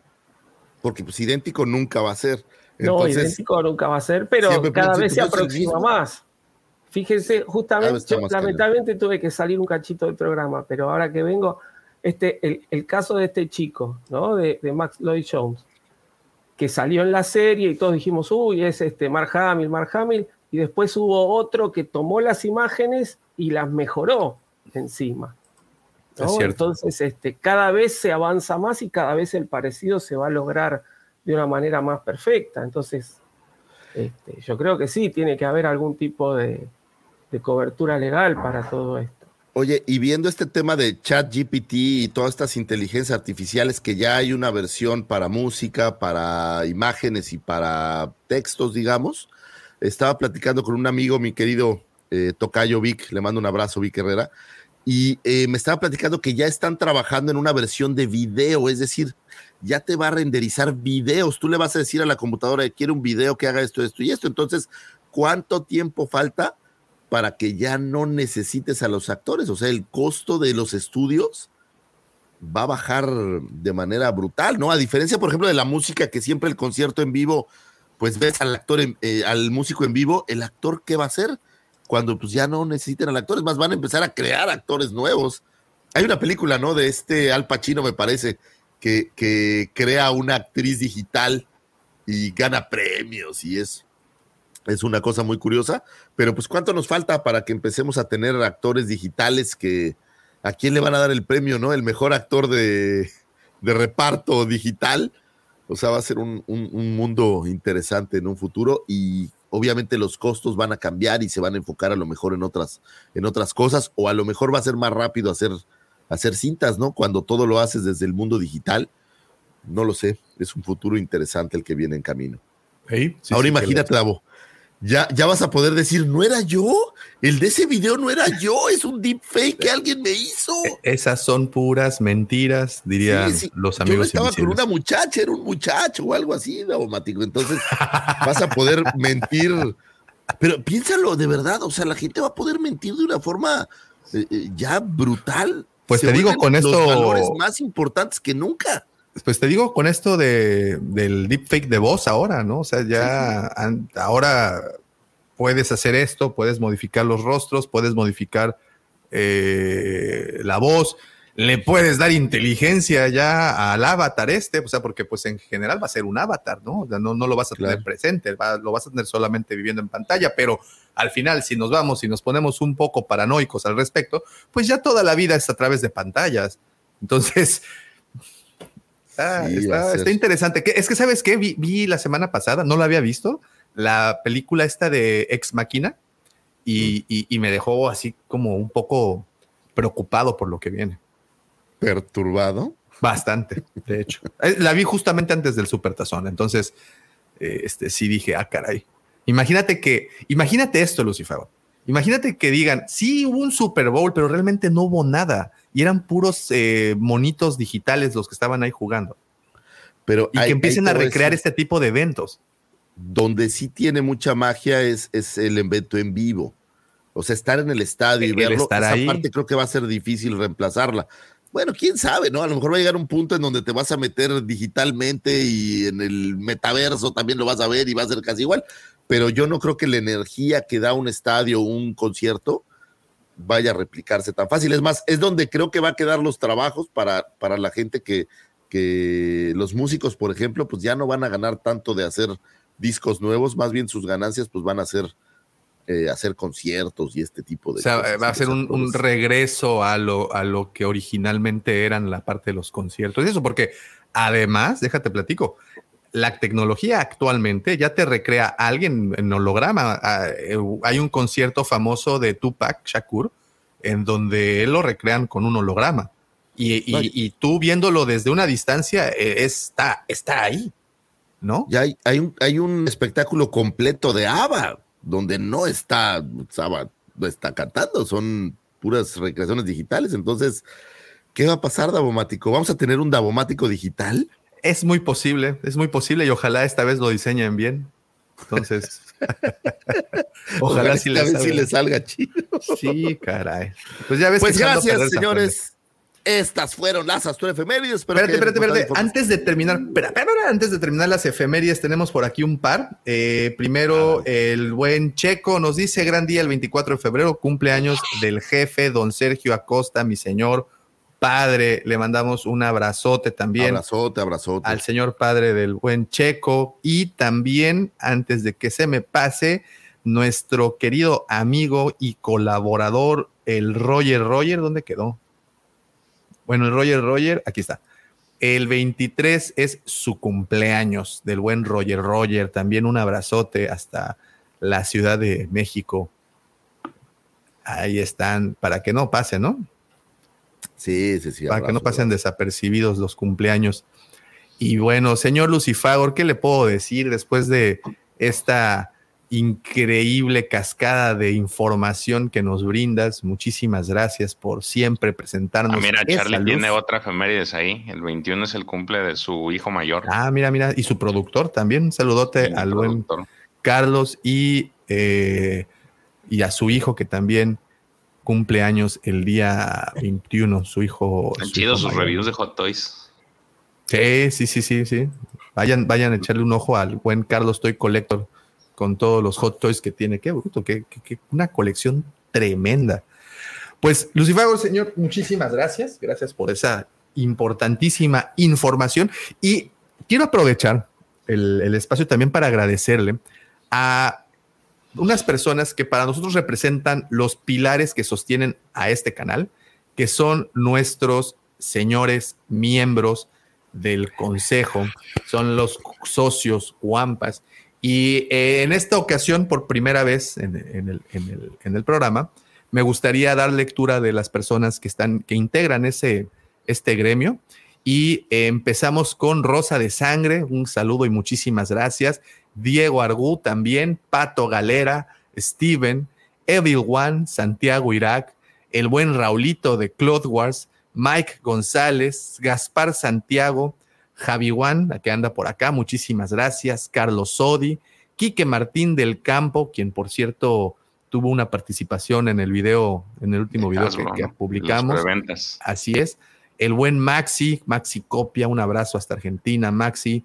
Eh, Felipe Delgado también, un abrazote también para el buen Gabo, Gabo Castelo y Jan Peseto. Muchas gracias a los miembros del canal. Gracias por apoyarnos. Eh, ellos son honestamente los que nos hacen sentir que esto es un compromiso que tenemos que, que cumplir y que pues debemos, nos debemos a ellos. Así es que gracias a todos los miembros. Y si te quieres volver miembro también de este canal, ahí hay un botoncito por ahí, por ese lado hay un botoncito que eh, dice miembros del canal y ahí puedes darle. Y son tres eh, categorías las que hay. La primera, eh, Padawan consentido. La segunda es Caballero Jedi. Y la top of the tops es eh, Maestros del Consejo, con la cual obtienes pase directo a un chat eh, en donde estamos aquí nosotros, aquí en el panel presente, además de Pepe y del buen Checo, Eh, también tenemos importantes personajes del medio, como el buen Lord Thanos 66, que también de repente también chatea. El buen Jaff, Jaff de Jaff Collector, también anda por ahí. Carlin de, de Carlin Star Wars. Y bueno, tratamos de estar invitando constantemente personalidades del medio para que también torren con nosotros. Así es que muchas, muchas gracias. Y bueno, habiendo dicho todo esto, nada más tengo aquí un, unas, este, unas, unos comentarios. Mira, dice Luzbet, en guardia de bomberos, escuchando todos los compañeros a la cueva. Gracias, un abrazo. Un saludote. Mira, dice Eddie, las rodillas son para jugar voleibol. Eddie sabe, güey. Eh, ¿Cómo se ve que Eddie sí sabe? Voleiboleto. ¿Te la sabes? Es para que no queden rojitas tus rodillitas, Davo. Ya están pelonas. Pues sí, es que las usas mucho. Pues es que de chavito jugaba canicas, entonces. Muy bien, pues ahí están todos los saludos y todos los agradecimientos que tenemos. Y bueno, ahora sí, sin más por el momento, permítanme dejarlos con mi querido amigo George y la actualidad de Star Wars. Ahí está. Oye, Lucifer, creo que Liam Neeson tiene mucha, mucha, este, mucho de ti. Este. En lo guapo, supongo, ¿o qué? También de guapo y bien parecido, todo un galán, un galán de, telenovelas, Rosa de Guadalupe, este, entre otras varias, ¿no? resulta ser que en esta semana tuvo el señor Liam Neeson una participación en un programa de este, que se llama Watch What Happened Live. Y este, estuvieron haciéndole preguntas random y en una de ellas le, este, pues le preguntaron pues, su opinión sobre lo que era Star Wars actualmente, y pues el vato se las aventó sin vaselina. Y pues le, les dijo que, o mencionó que la franquicia estaba tomando un rumbo erróneo, perdiendo parte de su magia por culpa de los spin-offs. Eh, él decía que hay, había demasiados spin-offs de Star Wars y que eso lo estaba, estaba diluyendo la, la historia. Dice, le quita el misterio y la magia de una forma extraña. Entonces, él pues aseguró que había disfrutado mucho volver a aparecer en la franquicia, ahora que lo vimos en la serie de Obi-Wan Kenobi, pero no le gustaba en general el rumbo que estaba tomando. Este, como les digo, fueron preguntas random, no hubo pues mucho para explicar, pero este pues, sí dio como que su punto de que sí le importaba Star Wars, pero que pues ese era, eh, eh, y como le importaba tanto, pues esa era su opinión muy sincera. Entonces, creo que por eso decía que como que sí congenia con mi amigo Lucifagor eh, su, mentalidad, pero no sé qué tanto, no sé qué tanto, qué, les parezca a ustedes la opinión, profe. ¿Qué puede decirme de, Lucifer, de, de Lucifagor Jean?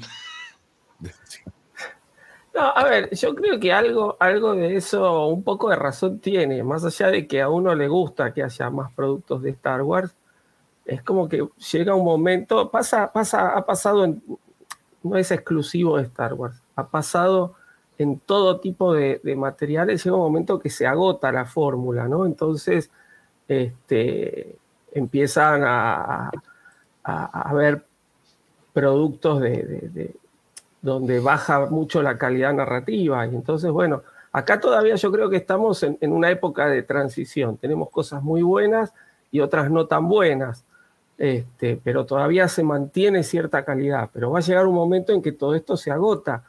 Eh, yo, a ver, no soy este, seguidor del universo Marvel, pero tengo entendido por cosas que, leo y por, amigos que les gusta, como que ahora está entrando en esa crisis, como que el universo Marvel se ha agotado, han sacado, no sé, treinta y pico de películas, no sé cuántas, y otras tantas series, y siguen sacando y siguen sacando, y la gente cada vez se queja más de que se está perdiendo esa calidad que había al principio. La verdad, como a mí particularmente no, no me gusta, no lo sé, pero es, es el, el, derrotero normal de cualquier, este, de cualquier tipo de, de, narración. ¿no? Es decir, ha pasado con los géneros. ¿sí? Cuando, surge Star Wars o cuando aparece Star Wars allá en la década del 70, la ciencia ficción, que había sido el género eh, más importante o que había cobrado más importancia después de la Segunda Guerra Mundial, venía ya con casi 30 años de, producciones continuas y estaba en una, en una decadencia. Y Star Wars fue como que reflotó un poco la fórmula y ahí otra vez despegó. Pasó lo mismo con el western hasta que surge eh, Los Imperdonables de Clint Eastwood, que le da un giro al western y otra vez ahí este, repunta el género. Y así va pasando con todos. Y Star Wars no es la excepción. Va a llegar un momento en que, por ahí desde acá a 10 años, por ahí es el año que viene, esas cosas ocurren en que se agota la fórmula y hasta que no aparece algún material que le da un giro y, repunta, vamos a tener Star Wars malo, seguro, seguro que sí. También uno como que se va cansando, o sea, como que tu cerebro se va adecuando a esta, eh, a lo mismo, ¿no? Creo que se hace como una, entonces ya no te sorprende. Lo vas normalizando. Exacto, como que lo vas haciendo ya el, como lo que le pasa a lo mejor a los, a los médicos que se vuelven un poco fríos con algunos temas o, o, sea, como que ya lo ves normal, entonces ya no consideras que es algo maravilloso hasta que no ves un, vuelco, como dice el prof, y, dices, ah, bueno, ya cambió algo, pero creo que, y creo que sí estamos muy cerca de eso, si no es que ya, ya estamos, ya estamos prácticamente por llegar ahí. Oye, bueno, si me permiten opinar, Vamos a recordar una cosa. Nada, vos, tú déjalo. Y entonces. Es que está buena, está buena. Eh, fíjate, esto pasó en, en el 2021, en donde también en una entrevista a Liam Neeson, eh, él hablaba de, le preguntaron si en algún punto él le gustaría regresar a Star Wars. Y él declaró en ese momento, oh, creo que sí, creo que sí, sí, pero si solo fuera una película. Sí soy un poco snob cuando se trata de televisión. Debo admitir que me gustaría en la pantalla grande. Eh, entonces esto a mí me da pie a de, y bueno, y posteriormente apareció leyendo dos, tres líneas en la serie de Obi-Wan. En esta misma entrevista de la que platica George, que, fue con este Cohen, un late night, eh, él dice que, él tenía que reaparecer como qui porque él no iba a permitir que alguien más reinterpretara su papel. Entonces, este, y, bueno, y no sé si vieron la entrevista, pero al final hasta le termina echando bronca a Conor McGregor, al, peleador de la UFC. Yo creo que ya está chocheando. Oye, eh, mira, el mejor comentario que puedes tener es lo que dice Javi One por ahí. A ver, ¿dónde después de hacer, 14, partes, de venganza, poco puedes decir de, él. Y tiene toda la razón, o sea, ha hecho la misma película 38 veces, o sea, de verdad, y, el mismo personaje es igualito. El otro día vi una que se llama eh, ladrón, asesino ladrón o ladrón no sé qué.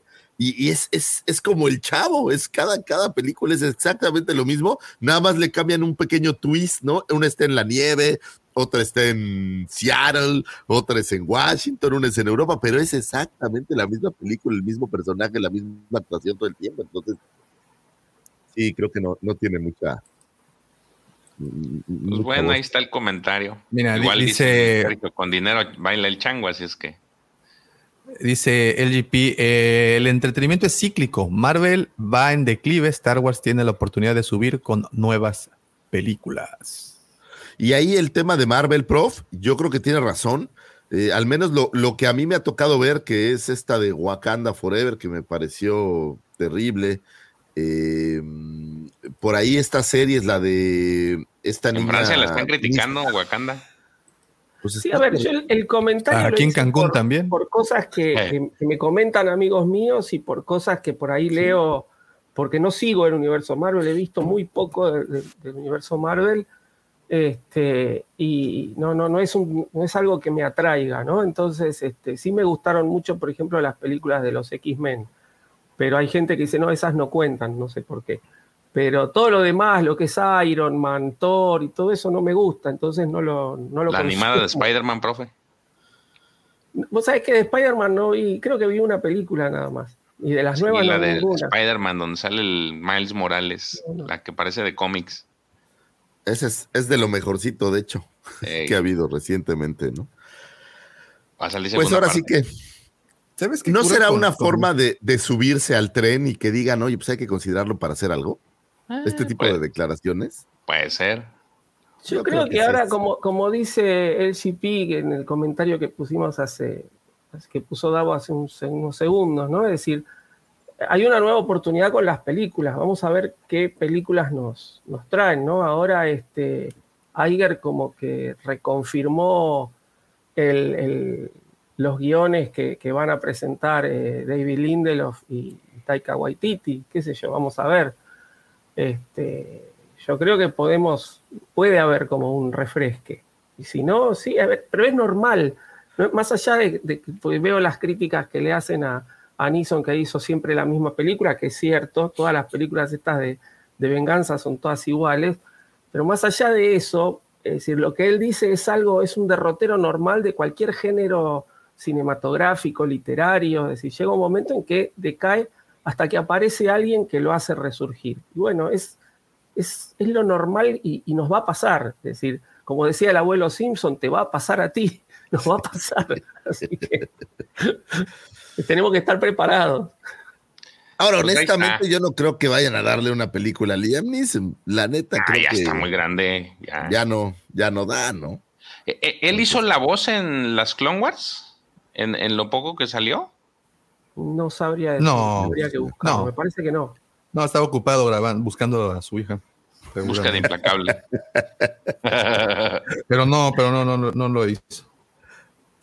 ah, bueno. Sí, no. Pues en, en otra noticia, resulta ser que eh, entrevistaron a John Favreau, la revista Variety, este, y en un extracto él afirmó que no tenía ninguna intención de sacar a Grogu en próximas películas de Star Wars, de la saga.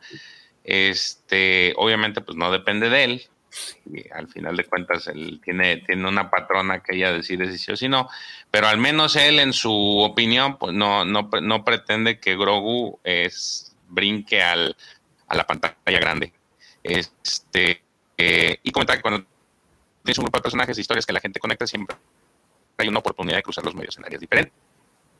Marvel lo hace de manera muy efectiva, pero tenemos que pensar dónde deberíamos gastar nuestro tiempo y cuál es el apetito de la audiencia.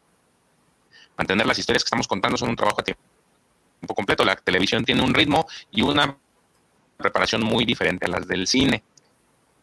Eso creo que estamos de acuerdo, ¿verdad, profe? Son completamente dos productos distintos que se manejan. Son dos formas de narrar distintas, completamente. Sí, sí. Entonces él menciona que, pues al menos de su parte, no pretende que Grogu brinque a la pantalla grande. Ahora la pregunta es, ¿creen que eso no suceda?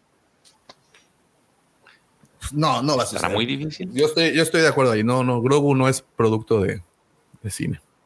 Yo Se ve bien en pantalla de televisión porque es chiquito. es chiquito. Yo lo que creo que él se está atajando también, ¿no? Si dice, no es mi, eh, no es mi responsabilidad, o no sé cómo fue que, que leíste, que dijo, que, o que a mí no me, no me compete decidir, decidir eso, no es mi decisión. Él se está atajando, es decir, tengo gente arriba que si viene y me dice, Grogu tiene que ir al cine, Grogu va a ir al cine. Pero sí, Sí, coincido que- que es un personaje televisivo. Sí. Es como lo que le hacen al Story Group. Claro, Se lo pasan exacto. por el arco. Exacto. Así es que su opinión puede ser buen, este, nula en el momento en que la patrona diga. Bueno, en otra, Entonces, en otra, dice otra Mike que, noticia, que si- no, no vamos a ver a Grogu con Rey. mm, Oye, pero que no la sería- teoría que traía el checo. ¿No sería perfecto que al final de una película los ending, o sea, los extra credits o como le llamen, vieras una orejita de Grogu o algo? La gente se volvería loca. Así loquísima, güey. Dirían, puta, este es, este es lo que siempre soñé. Imagínate que se vieran haciendo un saludo mágico, Grogu y, y Baby. ¿Qué otro Baby tenemos por ahí? Baby Ahsoka o el Baby Java. Uf. Sería un noobs, El, Sí. nuevo personaje para los niños, Noobs. Sí, Imagínate. Grogu y Noobs. Las aventuras de. Ah. Muy bien. Bueno, en otra noticia, eh, en Hollywood Reporter eh, dio un informe de que este, exploró cómo Disney está replanteando su actual producción de franquicias de Marvel y Lucasfilm. En dicho artículo, el medio señala que se espera que el estudio revele sus futuros planes cinematográficos para Star Wars en la Celebration que tendrá lugar en Europa. En los proyectos para la gran pantalla actualmente en, desarrollo se encuentran lo que es una película posterior a la trilogía de secuelas que está dirigida por Damon Lindelof, eh, creador de Left Lovers y la serie de Watchmen. También está, sigue en misterio el tema de Taika Waikiki, que ese pues todavía no se le ha dado un carpetazo oficial, solamente está ahí, siguen, el, siguen los rumores. Eh, entonces, eh, lo que sí es que la película de Rock Squadron, esa de la que hemos hablado, pues esa parece ser que nunca se va a materializar, según lo que dice Hollywood Reporter. Entonces, eh, lo, interesante es de que, pues, a, expresión de lo que dice Hollywood Reporter, parece que el futuro de Star Wars pinta muy bien para el tema de películas, y eso lo podremos ver en el mes de abril. Eh, creo que eso, pues, los que estamos inmersos en Star Wars sabemos que está cantado que van a, van a anunciar algo sí o sí porque ya tiene rato que no han anunciado nada nuevo, eh, sobre todo de películas, y eso creo que le va a servir mucho a la franquicia para volver a elevar la cantidad de, de, este, de personas que quiera y tengas ganas de verlo y se vayan adentrando en el mundo de Star Wars. Este, como de qué película sería agradable ver, digo, ya vimos eh, la semana pasada lo de Rey, pero no sé, ¿quisieran ver otra cosa? A Grow. Eh, a, a, Paige y Rose, Tico. Cuidando la precuela de Paige y Rose. Sí, sí, cuidando a Grogu. no, pues ya lo hemos este, hablado, ¿no? Algo nuevo, algo fresco, algo diferente. Entonces esperemos, ah, vamos a ver qué nos, qué nos lanza. Eh, eh, pregunta, Lucifer, ya supongo que ya conociste a Mercurial Swift. O ya, ya leíste acerca de él. Fíjate que esos personajes podrían sacarle bastante, bastante. Creo que a Aftermath podría sacarle buen. Hay buenas cosas ahí en Aftermath. De verdad que creo que podrían hacer algo interesante y divertido y, y pues quién sabe, ¿no? Y la gran pregunta es: ¿a ustedes qué les gustaría ver más bien? ¿Una historia más adelante, más al futuro, después de los Skywalker o una que vaya hacia el pasado? Más al pasado, así Uy. No, pues George te va a decir High Republic. Digo, pues eso. No, fíjate que no. Ay, George, no mientas por convivir, hombre. Ya sabemos que amas High Republic. ¿Sabes qué? Una, trilogía de Darth Bane. Yo estoy, yo estoy muy a gusto con lo, que se está narrando en las novelas y me parece que más, más allá de que son las novelas, pues, eh, o de las ganas de que, o más bien, más allá de que eso pudiera todavía dar un, un masazo en, en, cuanto a la credibilidad de la historia, este, creo que hasta el momento están haciéndolo bien. digo, habrá que esperar qué sucede con The Acolyte, porque a lo mejor ese va a ser el punto de partida, el punto de inflexión para ver si se avientan algo. Si a la gente le llama la atención, pues pueden que se extiendan las temporadas o que decidan sacar una película spin-off o algo así, pero no. Me gustaría ver algo de la vieja república, fíjate, eso sí. Aquí, aquí lo que dice Javi, la regla de dos y todo eso. Sí, está, está, está interesante ver eso. Pero es demasiado oscuro lo de Bane, ¿no? Pero estás hablando de lo que quisiéramos o lo que creemos. No, lo que quisieran. Yo moriría por ver algo de horror, la neta. Sí. Digo, a lo mejor no Dark Troopers como tal o Red Harvest, que creo que podría, Red Harvest sería perfecto pero hacer algo que ya fuera como un, como ya tenemos microgéneros dentro del género de Star Wars, pues creo que podrían hacer una, una cuestión de horror eh, que sería divertido, la neta, creo que sería padre. ¿Y sabes de quién me gustaría ver? A mí me gustaría ver algo de Cal Kestis, fíjate, hablando de, de lo que pudiera ser padre, creo que sería, sería padre ver alguna cosa. Y digo, hay que ver qué, qué sale en el Survivor y que a lo mejor lo matan ahí, no lo sé pero pues aquí como puedes matar, ahí puedes matarlos y revivirlos y clonarlos y hacer de todo, entonces. No, no le veo tema. La, la, la siempre infalible clonación, ¿va? Claro, nunca falla. Entonces, clonación o, o partes mecánicas. Eh, Nunca fallan partes mecánicas en Star Wars. Pero yo, a mí me gustaría ver algo de horror, ¿sabes? Y digo, no, no vas a hacer algo de terror. ¿Sabes qué estaría chido ver? Una Bloody. historia de cazarrecompensas. Pues, Eh, es- ah, esa pues, estaría agradable y- porque cada vez se van haciendo más y más y más los cazarrecompensas que hay. Entonces estaría, estaría interesante algo así como entre tipo western. Pero Es que así no es el western, western que tenga que ver con cazarrecompensas estaría, estaría chido. Por eso es- Es a el- mí, a mí en lo personal. ¿Ya has visto el Mandalorian, George? ¿O está Es la temporada, eso que narra George es la No, temporada. no, no, de no, pero ese es, ese es eh, eh, happy, o sea, ese es una eh, familiar, una acá No, no, Happy es de Marvel, ¿no? happy. No, también, ahora ya es de Star Wars. Ah. John Usted, Favreau. profesor, yo creo que, digo, a mí me gustaría saber qué le gustaría ver al profesor, que es quien No, más. a ver, puede- yo estoy muy intrigado. A mí, sinceramente, me gustaría ver la, lo que proponga eh, Taika Waititi. Es un tipo que me gusta mucho el humor que él tiene y, creo que eso podría darle una vuelta de rosca a Star Wars. Pero después, más allá de eso, eh, lo siento por, por Rey, pero algo totalmente opuesto a, la, a, Skywalker y a Palpatine, y es decir, algo que se aleje completamente de, de toda esa línea, me gustaría ver. No importa después si son Jedi, si son otra cosa, pero otros personajes, que los personajes que ya tenemos en las películas no vuelvan. Me gustaría ver algo nuevo, realmente. Fíjate, inclusive sería chido que retomaran de ahora que van a salir Visions, las, la temporada 2, alguna historia relacionada con eso. Estaría bien chido. Visions, Visions nos ha dado, sobre todo la primera temporada, vamos a ver ahora qué nos trae, pero nos han dado como pequeños fragmentos, ¿no? Eh, como hay muchas que son potencial- potencialmente continuables. Podrían Noveno Jedi, Akakiri, No, sí. Ronin. Tranquilamente.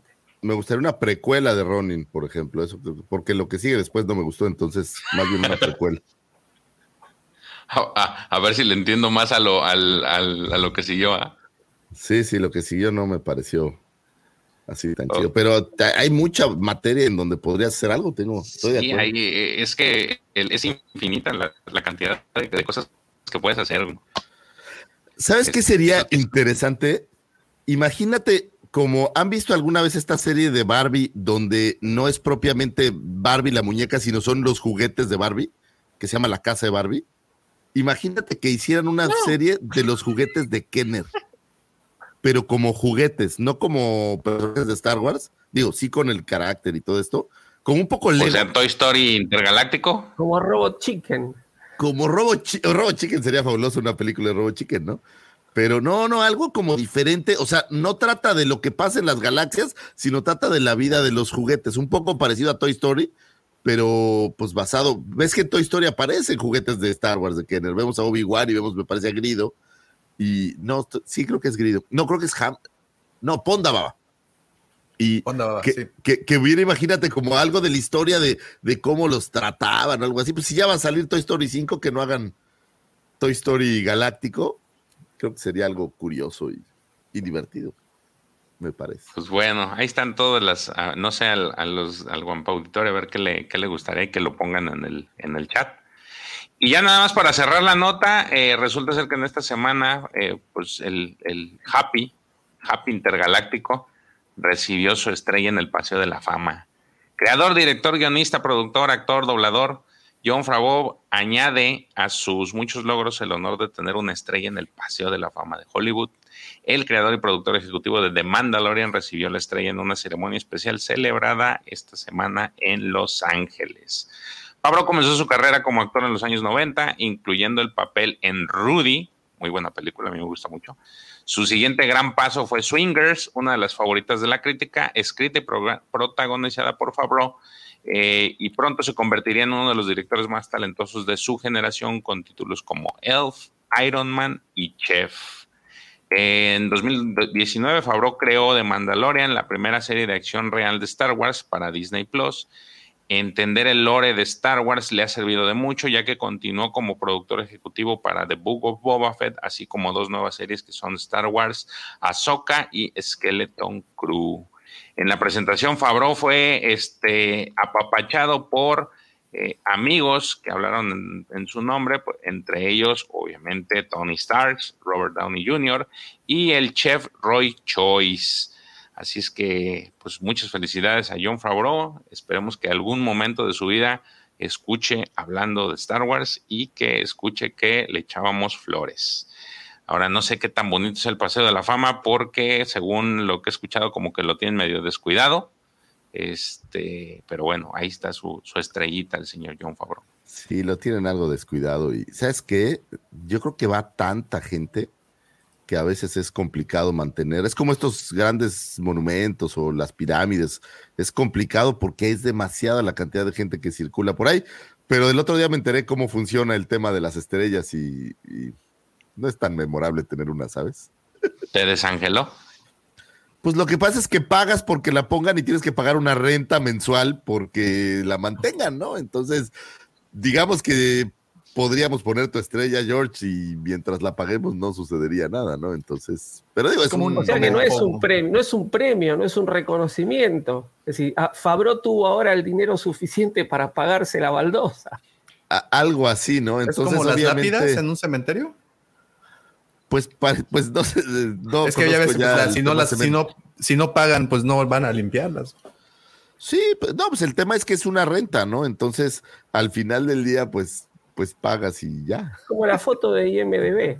Sí, digo, supongo que sí tiene que ver que seas una personalidad, ¿no? O sea, sí revisarán que tengas algún logro artístico, porque no es solo cine, sino hay varios eh, géneros.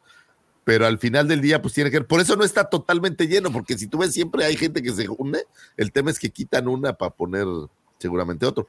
Y pues hay unas que están pues como bonitas y ya cuando te empiezas a alejar un poco del palacio este chino, pues ya les vale madres, ¿no? Entonces, las calles son medio sucias. La verdad es que no me gustó esa parte de, Los Ángeles, debo decirlo. Pero bueno, pues es...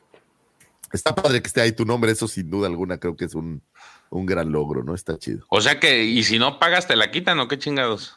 Digo, no, no conozco el protocolo exacto, pero pagas una renta porque esté ahí. Entonces es, es un tema. Es un tema. Sería interesante saber qué pasa si no pagas la renta. Manda no, pues con un martillo neumático, ¿viste? no, no, te la deben de quitar sin ningún problema, porque fíjate, ahí eh, ves esta marquesina de la estrella.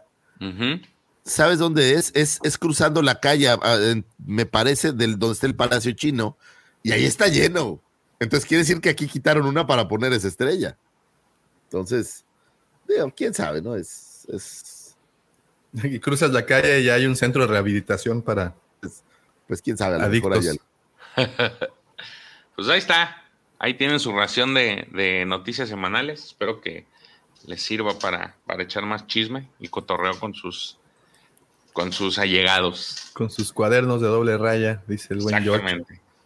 Y entonces, George, muchísimas gracias por mantenernos informados y al tanto eh, de todo esto. Oigan, eh, antes de continuar, permítanme enviarle un saludo a todos los que están conectados en este momento. Muchísimas gracias por sus comentarios. Eh, enriquecen de verdad mucho el contenido del podcast. Un saludo a JM, Cruz Torres Rogelio, el Mike que anda por acá, Javier, LGP, Sarita Kenobi, también anda por acá, bueno, sigue con nosotros. Carlos Toy Collector, Apocalíptica, un saludote. Eh, también, bueno, eh, obviamente Javi One Kenobi está con nosotros. Eh, RGK. vamos a ver, Raulito, también lo veo por aquí. Diego, dice acaba de llegar. Painkiller, Hearthstone también anda por acá. El buen Checo, no sé si siga, si siga, pues tenía cita ahí con algo de algo personal. Eh, y bueno, todos, todos, el Roger, Roger, a ver si no se ha ido también, un saludote. Joaquín también acaba de llegar. Gracias, muchas gracias a todos este, por estar con nosotros platicando esta mañanita de sábado. Eh, gracias. Y bueno, eh, ahora sí, como que pasando a temas más interesantes.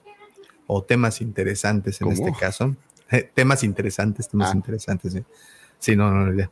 Aquí el que no se cae se resbala.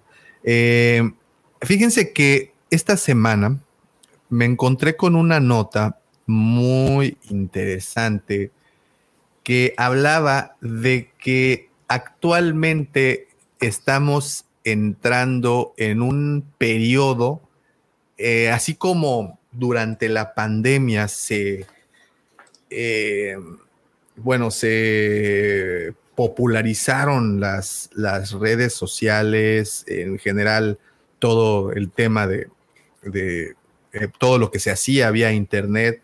Eh, también existió un poco antes de la pandemia, pero durante la pandemia pues fue como que tuvo el boom.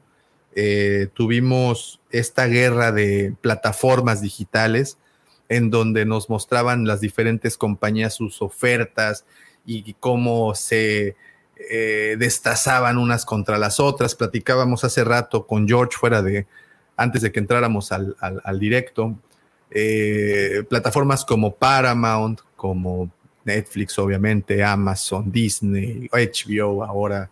Eh, en Estados Unidos, pues siguen Hulu, Stars, etcétera, etcétera, etcétera. Fue una guerra sin cuartel. ¿Y qué ocurrió o qué está ocurriendo actualmente? Que entramos a la era, como la llamaron los del Times, a la, a la era de la, del caos en las plataformas. Porque pues ya existe tanta oferta que la atención del público se está diluyendo entre las plataformas y obviamente ninguna está reportando los números. Y todo esto va aunado, fíjense cómo, cómo, cómo van saliendo o va saliendo la información y como que lo puedes ir encadenando hasta cierto punto.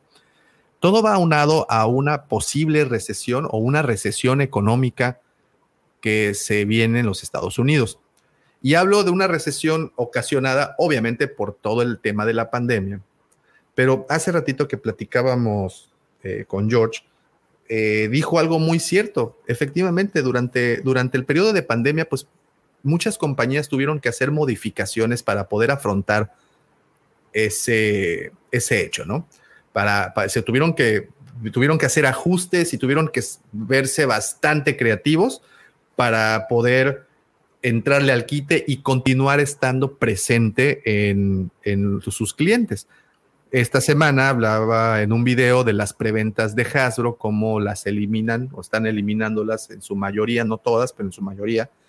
Y eh, en este pues análisis, pues puedes ver que esa estrategia se siguió para poder contrarrestar de nueva cuenta el encierro, para poder acercar a la marca a sus clientes y cómo funcionó, pero funcionó bien durante ese periodo, pero una vez que de nueva cuenta regresamos a la misma dinámica que teníamos previo a la pandemia, pues eso empezó a, mermar un poco. A mermar en, en el caso de que eh, socios de Hasbro, en el caso de figuras de acción, socios de Hasbro como tiendas que, que, que, venden sus productos, pues empezaron a reportar ventas bajas y obviamente eso pues de una u otra manera les termina afectando porque estas tiendas le compran a Hasbro, le compran a la juguetera, eh, pues grandes cantidades de productos. Y al no estar obteniendo los números que ellos esperaban, pues obviamente también va a disminuir esos pedidos conforme pase el tiempo. Entonces Hasbro toma una iniciativa, la cual se me hace, se me hace muy positiva, que dice, bueno, ok, elimino las preventas. De hecho, ustedes se pueden meter actualmente a la página de Hasbro PulseCon, que también recordaremos que se crea a, raíz de la pandemia para que tuvieras el, el, producto más cercano y tú te metes actualmente a la, a la, plataforma, bueno, a la página y te das cuenta de que no hay productos nuevos, que lo que están en preventa o las cosas que tienen son productos que mostraron desde el año pasado. A lo que me lleva a pensar es que ya están regresando a la, a la práctica anterior. Bueno, eso es con respecto a Hasbro y a los coleccionables. Ahora, si me brinco a la parte del entretenimiento, pues creo que puede ocurrir algo parecido, pero eh, no tanto porque eh, la, gente esté regresando a los cines, porque eso pues no está pasando, Pero lo que sí está pasando es de que se ha creado tanto contenido, tan, el catálogo de, de, de las diferentes empresas ya es, no voy a decir vasto, pero hay un catálogo de, de plataformas muy amplio y la gente está en todas y a la vez en ninguna.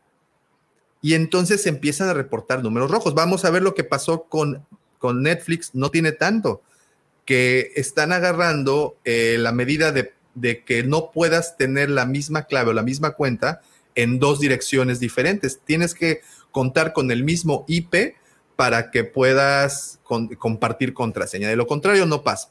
Pero lo pararon, ¿no? Esa parte Sí, creo que no, la... no, no, la, la- la continúan. Todavía ¿Ah, sí? está, está, e incluso están sacando el, comunicado de que van a disminuir los precios en las suscripciones para poder contrarrestar un poco ese efecto.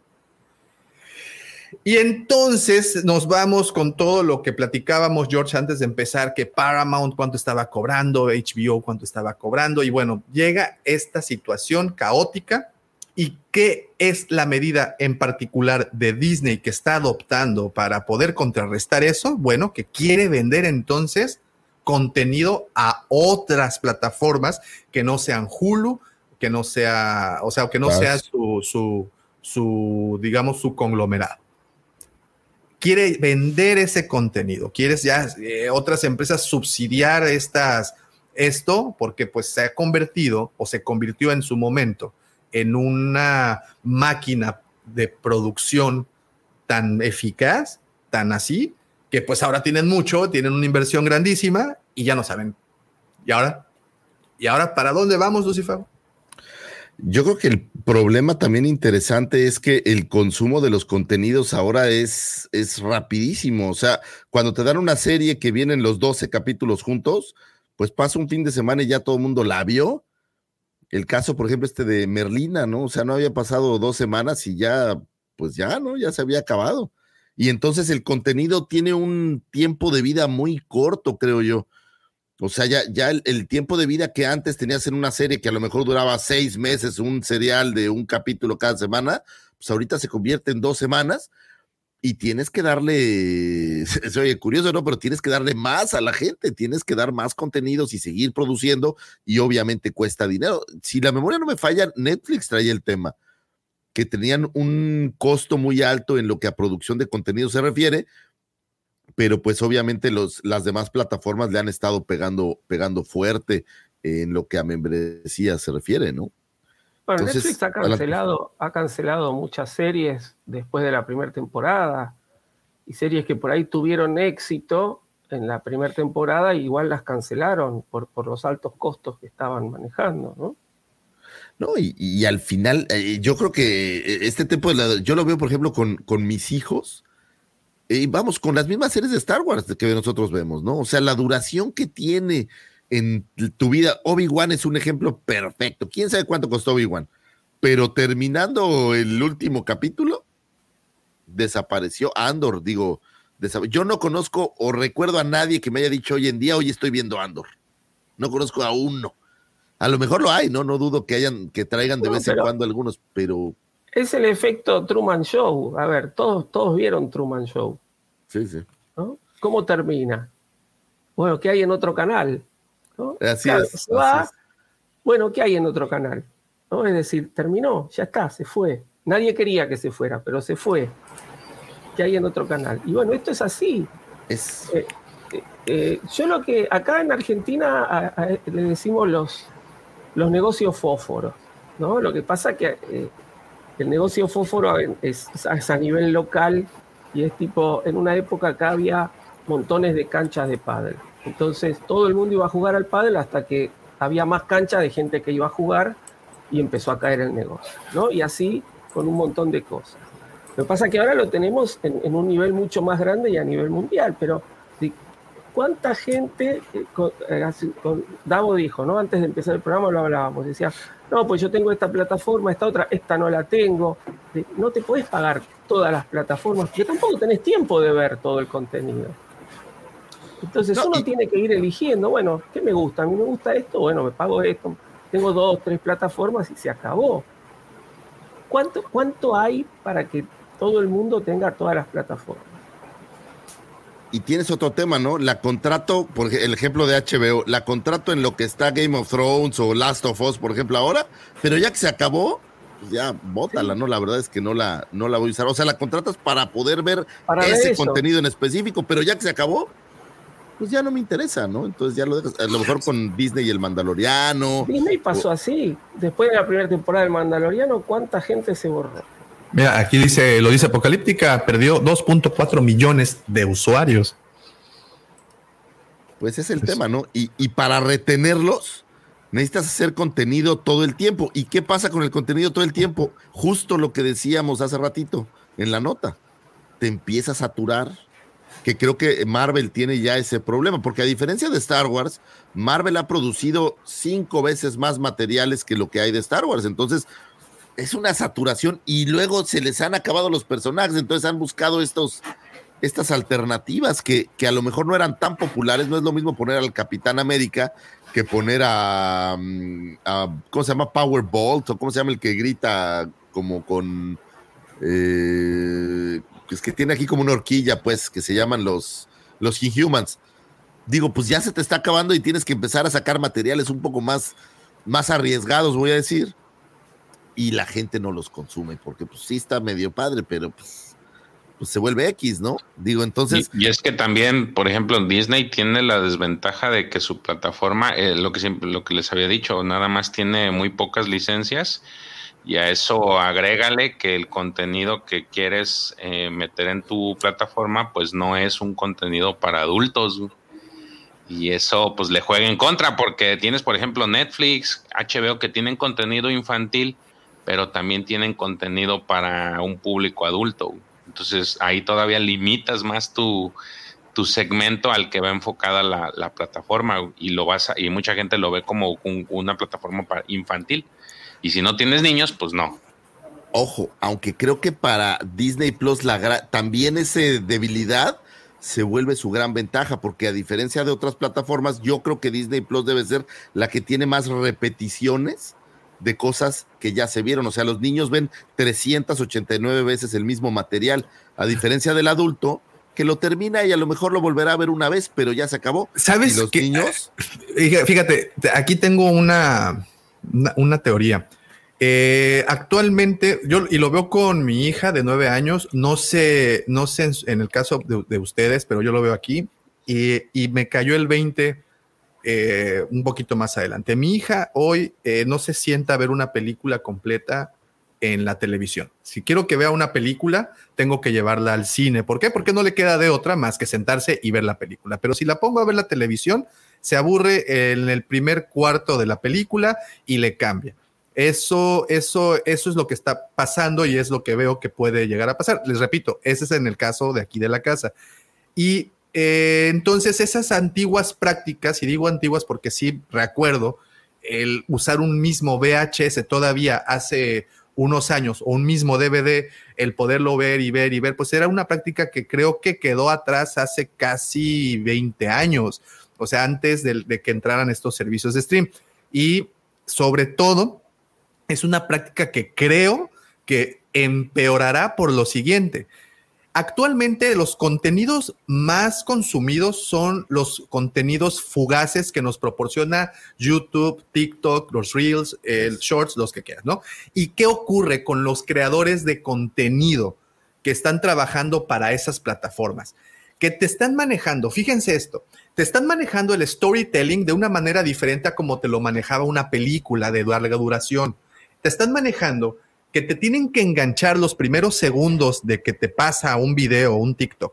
Tienes un segundo para jalar la imagen, la, perdón, la atención de la persona y luego de, le, diluyes el resto de la información, pero son escasamente 30 segundos, 40 segundos. Obviamente estamos acostumbrando a una generación entera a que te consuma ese tipo de contenidos fugaces, en donde llamas la atención, lo tienes rápido, tienes la atención ya acá, pero ya luego lo sueltas. Y entonces tú pones a ver a esas mismas personas, las pones a ver una película de larga duración, ya no te aguantan. ya no aguantan echarse dos horas lo que dura una película. Yo no, no quiero, no, no, no quiero pensar que es llevar, o que sería llevar ahorita a mi hija al cine a ver Titanic, ¿no? Que la están reestrenando y que es una película que dura tres horas. Y el peor aún, ponerla en la televisión. Pues yo creo que esas prácticas de que se están viendo contenidos una y otra vez quedaron atrás. Actualmente el contenido de larga duración, y hablo incluso hasta de contenidos de 40 minutos, 45 minutos, ya somos los, los adultos los que lo estamos consumiendo, no son los niños. Y esta es una, y esa es la generación que viene y que tomará, pues, obviamente en un futuro, tomará pues el control de esto. No sé qué piensen al respecto. Sí, yo, yo estoy de acuerdo. Yo creo que la, sobre todo en las generaciones más jóvenes, la duración se ha acortado, ¿no? Entonces, este, vos fijate mismo, yo te escuchaba, ¿no? Que decías los shorts, los reels y demás. Cuando uno pone YouTube y te sale la publicidad, ¿después de cuánto tiempo la podés quitar la publicidad? ¿Seis segundos? Cinco segundos, seis segundos, porque en esos cinco primeros segundos ya te entró el producto. Después, si no la querés seguir viendo, no importa, pero ya está todo planificado para que ya en ese poquito tiempo ya el producto te quede en la memoria, ¿no? Entonces, este, estamos, estamos eh, viendo cambios, totalmente cambios.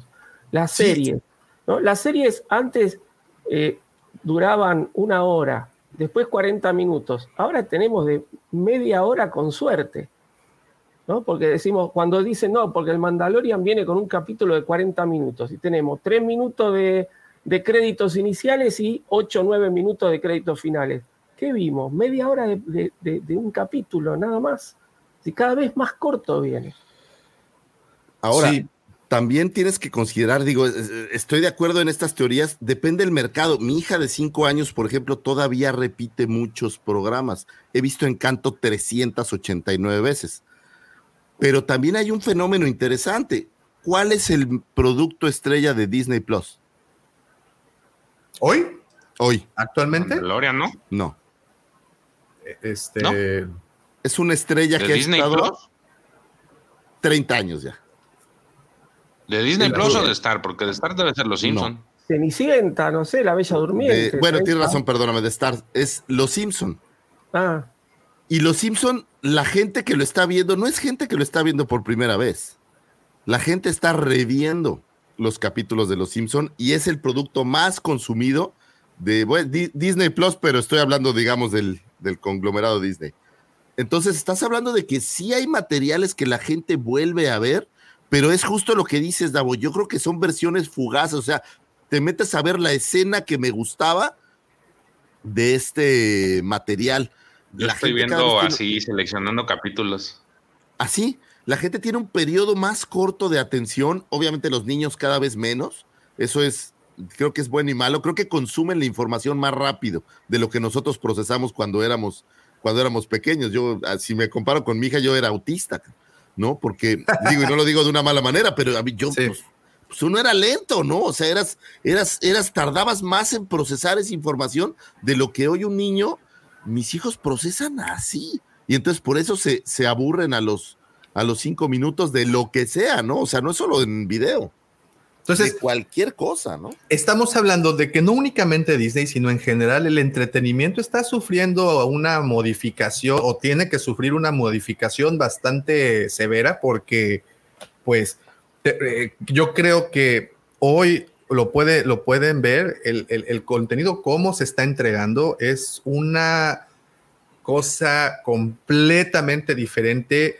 Y eh, hoy quien tiene, mira, hablábamos hace un tiempo de que Hasbro había despedido a, a casi mil empleados este, y que se encontraban en recesión, pero que no era que estuviera la empresa en crisis, sino que estaban eh, haciendo como un copycat de lo que hacían otras empresas para prevenirse de todo lo que está aconteciendo con la recesión económica. Pero yo genuinamente creo que en general la industria juguetera está sufriendo una crisis. Y eso es porque actualmente eh, los niños, los que consumían los juguetes, nosotros, pues una, ya envejecimos, ya no jugamos, ya los coleccionamos dentro de sus cajas. Y dos, los que en teoría los deben de jugar, se entretienen más con un dispositivo móvil. Ojo, que ante la economía de una, de una familia es más económico el no darle, no comprarle un dispositivo, pero el darle un dispositivo, tu teléfono, una tablet, la tablet que uses en tu casa, y descargar juegos gratuitos, porque además los mejores juegos son gratis, o al menos los que juegan la mayoría de ellos. Entonces, a nivel económico te sale más viable el que se entretengan con una tablet o con un teléfono a que estés invirtiendo cada determinado tiempo con un juguete que, por cierto, se está encareciendo cada día más.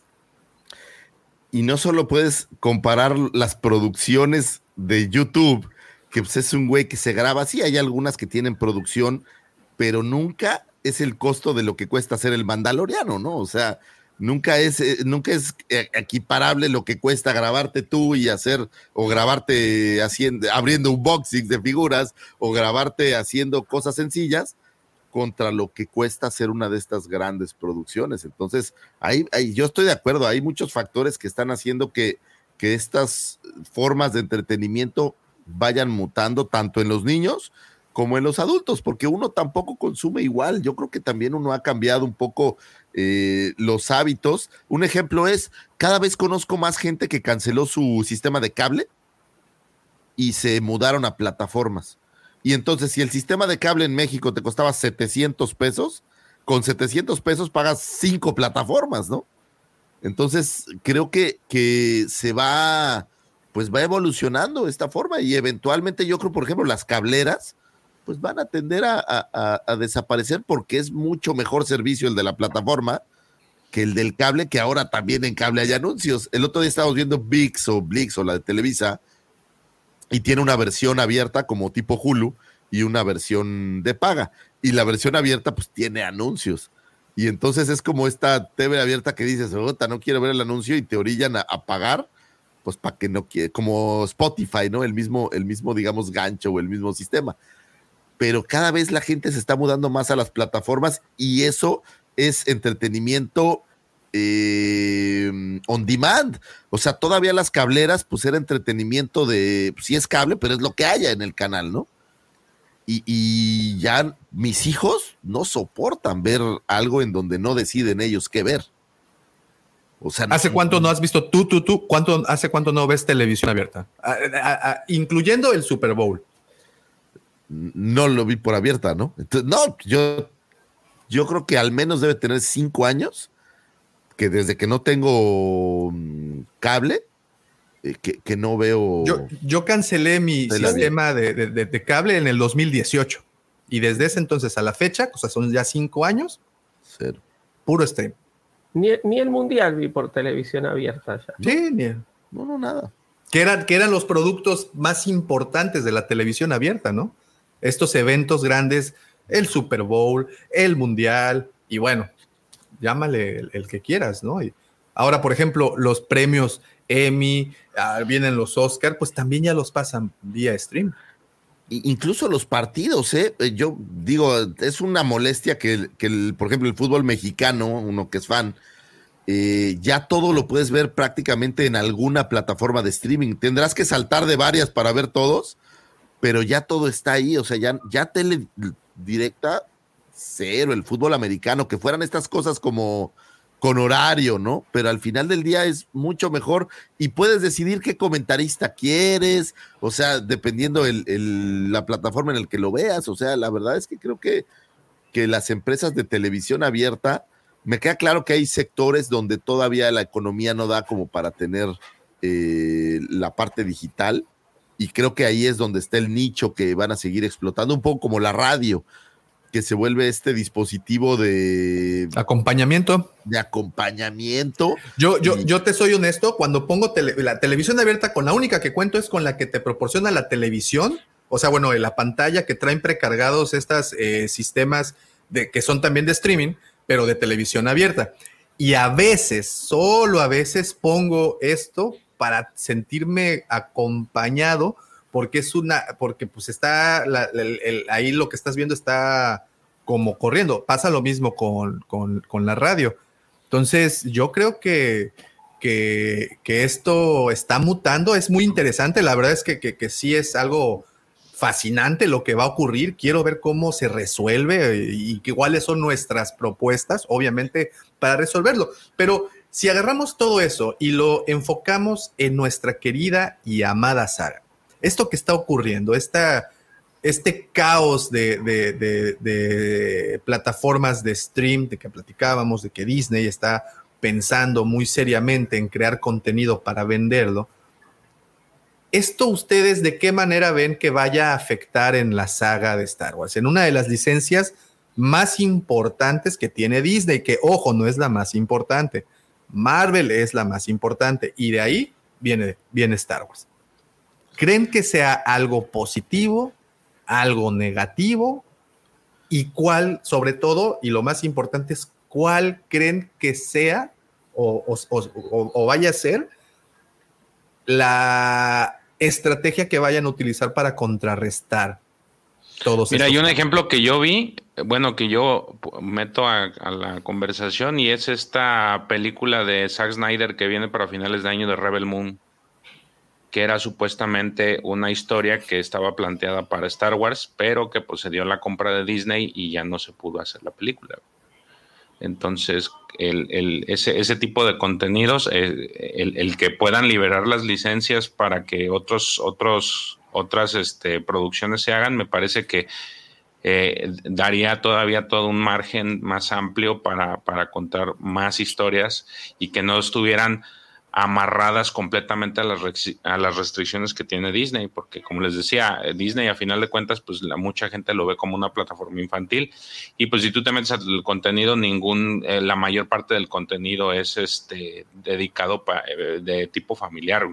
Entonces, el, el que puedas disolver o diluir este tema de que ya no tus, tus franquicias no las puedas eh, producir tú nada más, pues está interesante porque puedes dar a pie para que se creen historias para todos los sectores de, la población, desde público infantil muy pequeño hasta público adulto.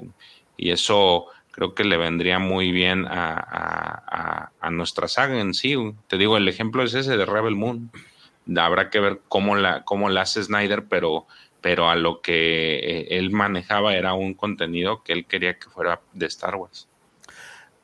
Ahora, a mí me, me cuesta trabajo pensar que, que Disney va a renunciar a las joyas del infinito, ¿no? A las piedras del infinito. No dudo que vaya a ser materiales de muchas cosas que no, que no son estas joyas, pero por ejemplo Marvel, eh, Star Wars, eh, Los Simpson, o sea, yo creo que estas franquicias que están tan eh, poderosas, yo no estoy seguro si se van a, a lo mejor los materiales antiguos o este tipo de cosas, pero no, no veo que, vayan a generar una serie de Star Wars para Netflix, ¿sabes?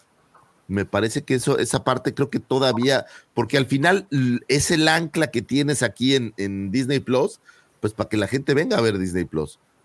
Son estas, estas franquicias, ¿no? Entonces, esa parte no la veo. Yo creo que van a empezar a producir otros materiales para vender, eso sin duda alguna, ¿no? Y pues yo te vendo la serie de Merlina, o la serie de, digo, sé que es de Netflix, pero mm, una serie distinta, pues para que tú la, la metas, pero no, no tocando las joyas de la corona, pues, o sea, esa parte creo que es la que veo complicada. A lo mejor les vendes Discovery, que no sé qué tanta gente lo vea, o les vendes, eh, y tiene buenos contenidos, por cierto, ¿no? Pero, pero no. No, National Geographic, ¿no? National Geographic, perdón. Mira, eh, eh, ¿qué te parece si leemos tantito a los comentarios? Mira, dice Painkiller Hearthstone.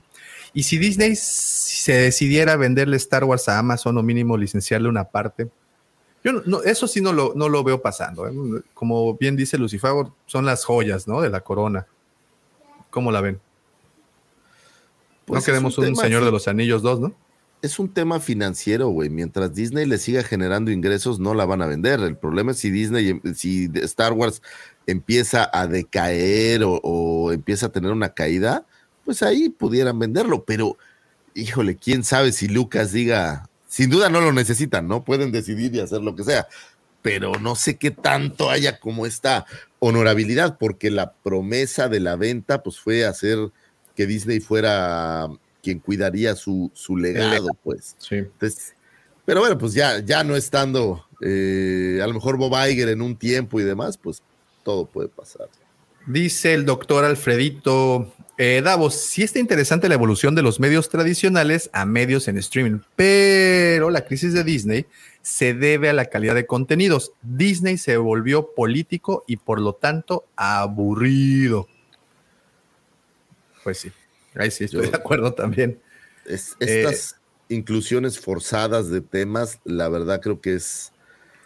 Estamos tan preocupados porque sea políticamente correcto que nos olvid- se nos olvidó que, que- que la vida no es políticamente correcta, ¿no? Entonces, Sí, eh, eh, creo que ahí es, es este, un poco extraño. ¿Qué película dice, dice el buen Mike, eh, pero vendería sus productos o más bien crearía contenido a pedido de otras empresas. Eso está Yo por verse. entendí en la nota que pasaste que era eso, que se iba a liberar las licencias.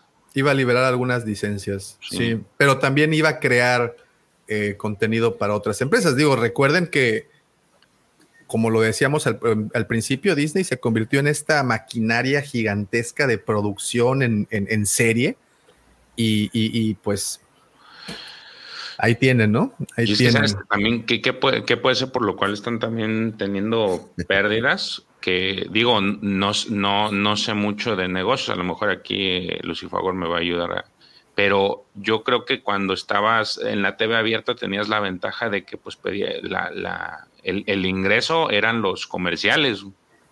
Entonces las empresas tenían muy ingresos fuertes por, por comerciales y sobre todo en, me, me imagino que tenían esta, este, estes- estos horarios top en donde un, un comercial tenía mucho mayor valor que, que no sé, en, hora- en un hora prime que en un horario convencional. Y eso pues es, es, un, es un ingreso que dejaron de percibir las, las compañías en cuanto se migraron a, o em- empezaron a migrar sus productos a streaming.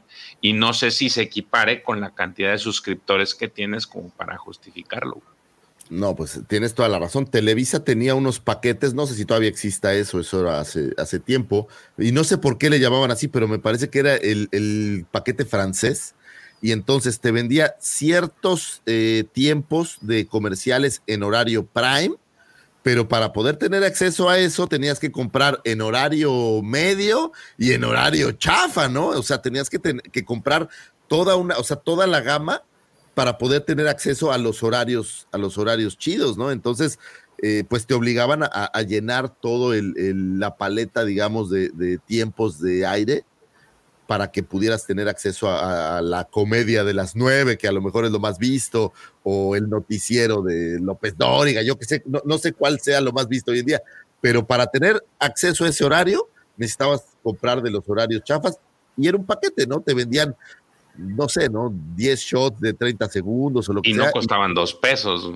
No, no, era un negocio Sí, sí. enorme. Y enorme. qué es lo que Netflix está intentando hacer con su un paquete básico que está armando, que, que te va a incluir comerciales. Entonces, es esa parte, creo yo que al- a lo mejor eh, me- se me imagina que al final sí les está costando o les está pesando porque pues no tienes eh, el ingreso de el ingreso de, de las plataformas son netamente suscripciones y Es este, que, fíjate, aquí viene otra cosa, perdón George que te interrumpa, estamos hablando de publicidad, ¿no? Y estamos hablando que la publicidad es lo que alimenta a- a- al contenido y obviamente a la creación de este. La publicidad también está mutando.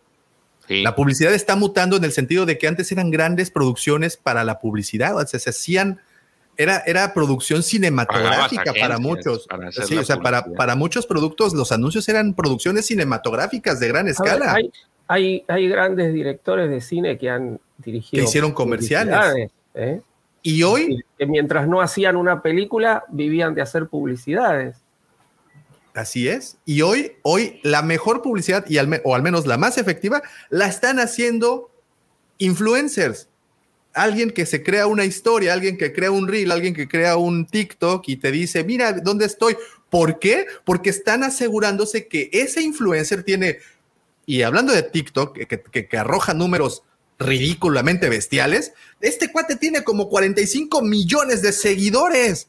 Entonces me grabo diciendo, oye, esta hamburguesa está bien rica y ya 45 millones de personas lo vieron gratis. Entonces Nunca la publicidad comparar, ¿no? está cambiando y no podemos entonces pensar que la publicidad va a seguir manteniendo este tipo de servicios. Eso, eso, está, eso está gacho, ¿no? Digo, para Netflix, pues es, es regresar no, a un modelo de, de anuncios que, que tienen otras plataformas, ¿no? Eh, Hulu es un ejemplo, ¿no? Es, eh, o VIX, la versión naturalita, pues es este modelo donde yo soporto las producciones, pero eh, basada en los anuncios que cobro, pero ya no creo que pague tampoco tanto, justo lo que dice Davo.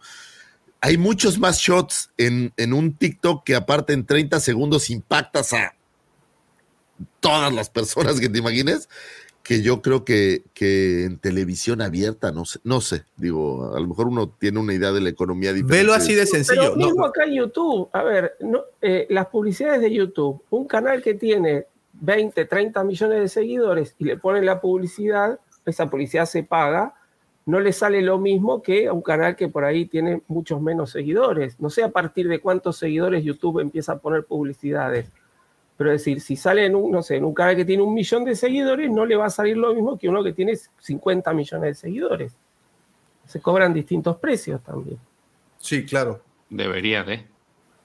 Sí, sí, Sí. Depende del impacto, ¿no? De, de- del canal como tal. ¿no? Depende de la, de la percha. Sí, sí, sí, sí. sí. Entonces, Y ahora, Ajá. yo pensaba, por ejemplo, en Disney Plus, te cobran una membresía e incluye Stars y incluye mm, Disney Plus, ¿no? O sea, es como un bundle más barato. Un pack. Lo hubieras hecho uno solo, ¿no? ¿Para qué divides la atención? Digo, me queda claro para darle a Disney Plus esta visión más infantil, pero a estas alturas, vámonos. Pues ah, cabe la posibilidad de que el día de mañana cambien el, el ¿cómo se dice? El, el, pues la plataforma, ¿no? El display de la plataforma y lo tengas ahí todo. Yo, yo te digo que es, a mí se me figura que es más por el, el tipo de contenido o el enfoque que le quieres dar. O sea, Disney no puedes, pues Disney es Disney y todos los que pensamos en Disney siempre pensamos en un contenido para niños, un contenido amigable. Entonces yo creo que en ese intento por mantener esa misma línea, por eso tienen esta separación. Que creo de que de hecho primero salió Disney, ¿no? Eh, ¿Qué, Stars? Es que Aquí en México sí. Estaba en otro, pero no era de ellos, creo, ¿no? O no sé. No, es que aparte el, el Stars, que tú dices era con Z al final, Stars. Ah, Sí, era donde pasaban Castle Rock y todos esos. e- exactamente. Ah, pero Eran- siempre he pensado que sí había relación. No, no, no, eran dos diferentes completamente. Oh, Yo wow. también, fíjate que había pensado lo mismo, pero, pero, pero no, no era, no era, no era de esa forma. Y, y ahora me regreso a la plataforma de YouTube con ciertos contenidos que están, por cierto, de manera gratuita en, en, en Disney, en el, perdón, en el canal de Star Wars de YouTube, Kids o Star Wars Kids, creo. Star Wars Kids. George, tú, tú que sí los eh, has consumido un poquito más. Los contenidos, por ejemplo, los de Rollout, sí los has visto, ¿no? Los de Sí, los, los los del.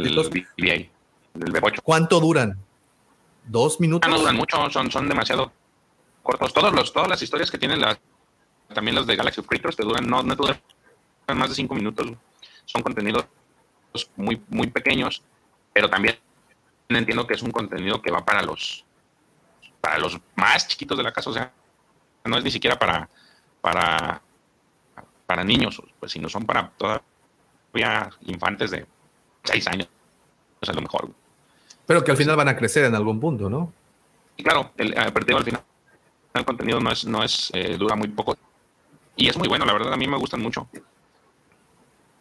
Todos los que, los, eh, el de Galaxy of Creators es el que más me gusta. Este, nomás que esta temporada lo cambiaron porque al final te, daban una tarjeta, te ponían una tarjeta de la especie y todas las características, eso estaba chido. Pero ahora esta temporada no lo están poniendo. Sí.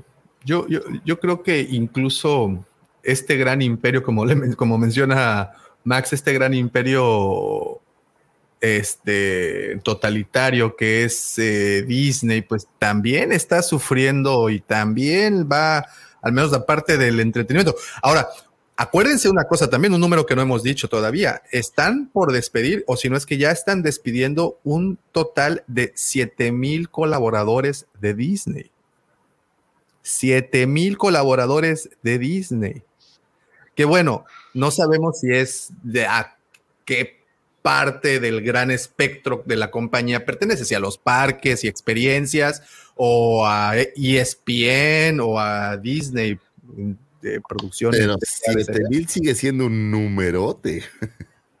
Son 7,000. un chingo. Son un chorro de personas. Son bastantes. Entonces, No, no está. Oigan, y pero a- aquí hay algo que no, no sé qué tenga que ver o ustedes que piensen. Eh, recientemente en la semana creo que en Florida ya le quitaron a, o ya, ya pasó la ley esta en la que ya le quitaron el poder a, Disney sobre la región en la que estaba, ¿no? Este, el, el gobernador de, de- de Florida ya les, ya les dio este la estocada ahí de que ya no son, ya no van a estar a cargo de administrar esta, esta área de, de Florida en la que ellos habían estado siendo patrones y señores. Este, no sé si eso también tenga algo que ver o les vaya a afectar de, de alguna forma. mira, desde hace rato JM ha estado eh, comentando algo muy interesante. Déjame busco el primer comentario porque él hablaba de que eh, eh, los 2.4 millones de usuarios que había perdido Disney. En la India, está acá. Dijo. Sí. Eh, tengo entendido que los 2.4 millones de los, eh, los perdió en la India por el tema de la liga de cricket, pero esto sigue subiendo en los Estados Unidos, que al final es el mercado que más les interesa. Nosotros le valemos para, pues ya saben, ¿no? Eh, y ah, más abajo aquí vuelve a comentar algo. Sí, que la caída de suscriptores fue en India por temas de deportes. Y eh, Pero también dice que en Estados Unidos Disney sigue creciendo. Es un tema en Estados Unidos sigue creciendo. Son cuatro fanáticos los que hacen ruido con temas de conser- conservadores, Órale. ¿no? Pues, pero al final seguimos consumiendo, en eso tiene toda la razón. O sea, al final, aunque te quejas de que en Buzz Lightyear aparece esta escena y se quejaron y demás, pues lo sigues viendo, ¿no? Digo, este intento por normalizar todo de Disney. Oye, es y, curioso, y- y- pero- y digo, vamos a ver el gran panorama. ¿Quién se quejó? ¿Quiénes se quejaron? No, eh, ok. eh, tú y yo. Fueron, Ah, ¿fueron, fueron ad- adultos o fueron niños los que se quejaron? adultos. Adultos. Adultos. Adultos que en 30 años nos van a tener comiendo papilla en una silla de ruedas, si es que bien nos va. Y entonces quien nos va a estar dando la cuchara son esos niños que no se quejaron.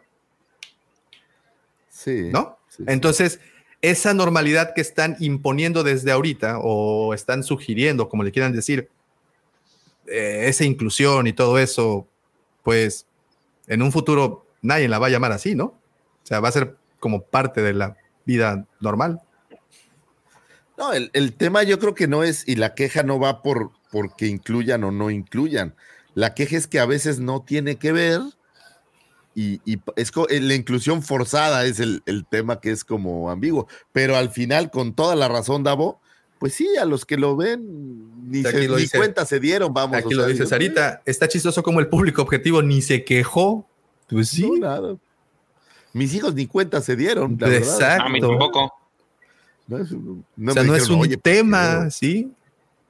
Entonces, esta, esta ideología que nosotros estamos tan reacios a aceptar, pues realmente a quien importa, pues les vale, ya sabes, o sea, y están creciendo educándose de esa forma, porque pues al final, al final, aunque lo nos duela, la televisión educa, ¿no? O sea, sí te marca ciertos parámetros a seguir. Yo soy hijo de la televisión, la verdad. Sí, Yo sí, sí, yo, también. yo- Y- el Playboy Channel. y, y Venus. Y Venus. Hustlers. Pero, pero bueno, Red, Ah. Red Shoes Diary. no, bueno, No, son, no, es eso es el más fino. Eso es Sí, más fino, eso es más fino. Eh, Cinema Golden, Noches de Pasión en Cinema Golden Choice. Pregunta, pregunta el LGP que si habrá inclusión alguna vez en la cueva. Ya la hay, el Ya, ay, no, ves, tenemos a no, no- George. no ves a Pepe. Y Pepe, George y Pepe es nuestra bandera de inclusión. Me parece poco Pepe Mendoza. Digo, hoy no está. un saludito, pero, pero Pepe, ahí está Pepe. Dice Alfredito, ¿quién paga la entrada al cine? ¿El público objetivo o el padre quejoso? En este momento, Alfredito, el padre quejoso. El día de mañana, el padre quejoso va a estar en una silla de, de ruedas comiendo papi. Es que lo digo porque estaba viendo ayer Breaking Bad y, y aparece el tío de Tuco y que todo nada más toca la, Ah, sí. la campanita. Ahora, nada más Este- acuérdate que para cuando tus hijos tengan nuestra edad, ahorita te quejas de la inclusión, digamos, vamos a poner un ejemplo, ¿no? De- ahorita de- me, de- me quejo de la entrada al cine y ni seguro ni cine va a haber, Lucifer. No, no, en aquel entonces eso van a quejar, ay, ¿cómo que se está besando con una cabra? Eso nunca ha estado bien. En mis Ay, tiempos cabrón. solo se besaban entre hombres, ¿no? O sea, haz de cuenta que va a ser como ese, va a evolucionar, güey. O sea, Va a evolucionar la queja. sí. A- andar con un alienígena, con un marciano, no es correcto. Todos sabemos eso. Haz de cuenta que ese va a ser la queja. Oye, pues Star Wars fue muy visionario desde el momento que se que de la, del mismo génesis del, de Star Wars, ¿no? Estaban entrándole a los reversazos en el, en el, en, el bar este de, de Mos Eisley desde. No, pero ojo, en Star Wars no se mezcla el ser humano con los marcianos. ¿Cómo O sea- no? ¿No has visto Clone Wars y, y la Twi'lek? No, no, no, pero eso ya es, eso ya es moderno, pero en el Star Wars de Lucas, los el hombre es quien domina y hace y Eh, ¿no? este, Lucifer, Java difiere contigo. Java aparece jalaba parejo. tercer película, güey. Güey. Java a- jala parejo. Tiene a Yarna, tiene a Ula, todo. tiene a Leia, tiene a Han, güey, tiene a todos, güey. Güey, Yago es mi héroe, ahora que lo dices. Es como- sí, güey. lo admiro Es- tanto. Esa sexy, sensual plasta de tonelada y media. Qué horror, güey. ¿Y, y En- dónde tendría Java su, su... ok, déjalo. Pues, a- pues, ¿no has ¿En la visto? No, ¿Sería no, la eh, cola? No, has- no, no, no, no, no, no, pues, la tuviera tapada. No, este, No, ¿no, pues, ¿no has ¿sabes? visto el- los órganos reproductores de las serpientes? No. No, no, no he llegado a ese programa de Discovery.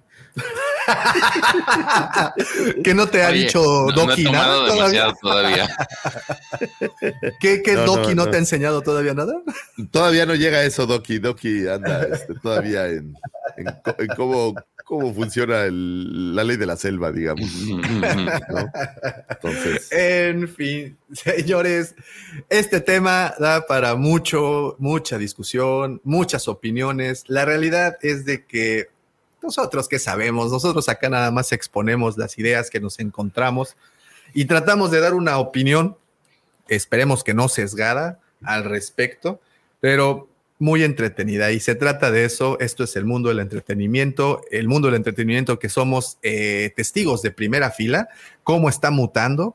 Porque pues sí, nosotros, como bien les dijimos, somos hijos de la televisión convencional. Hace rato lo decía el señor Lucifagor, crecimos yéndonos a dormir con el chavo del 8 y crecimos con el horario que a esta hora va a empezar Deporte B, ¿no? Entonces, pues, no, y, y también, por cierto, hablando respecto al chavo también, pues épocas diferentes que no se pueden comparar Nintendo con manía. actuales. ¿no? épocas, Nintendo manía, épocas anteriores que sería injusto juzgarlas con lo que actualmente, con, con el mindset, con el, con el colectivo, ¿cómo se dice? Con el consciente colectivo que actualmente impera.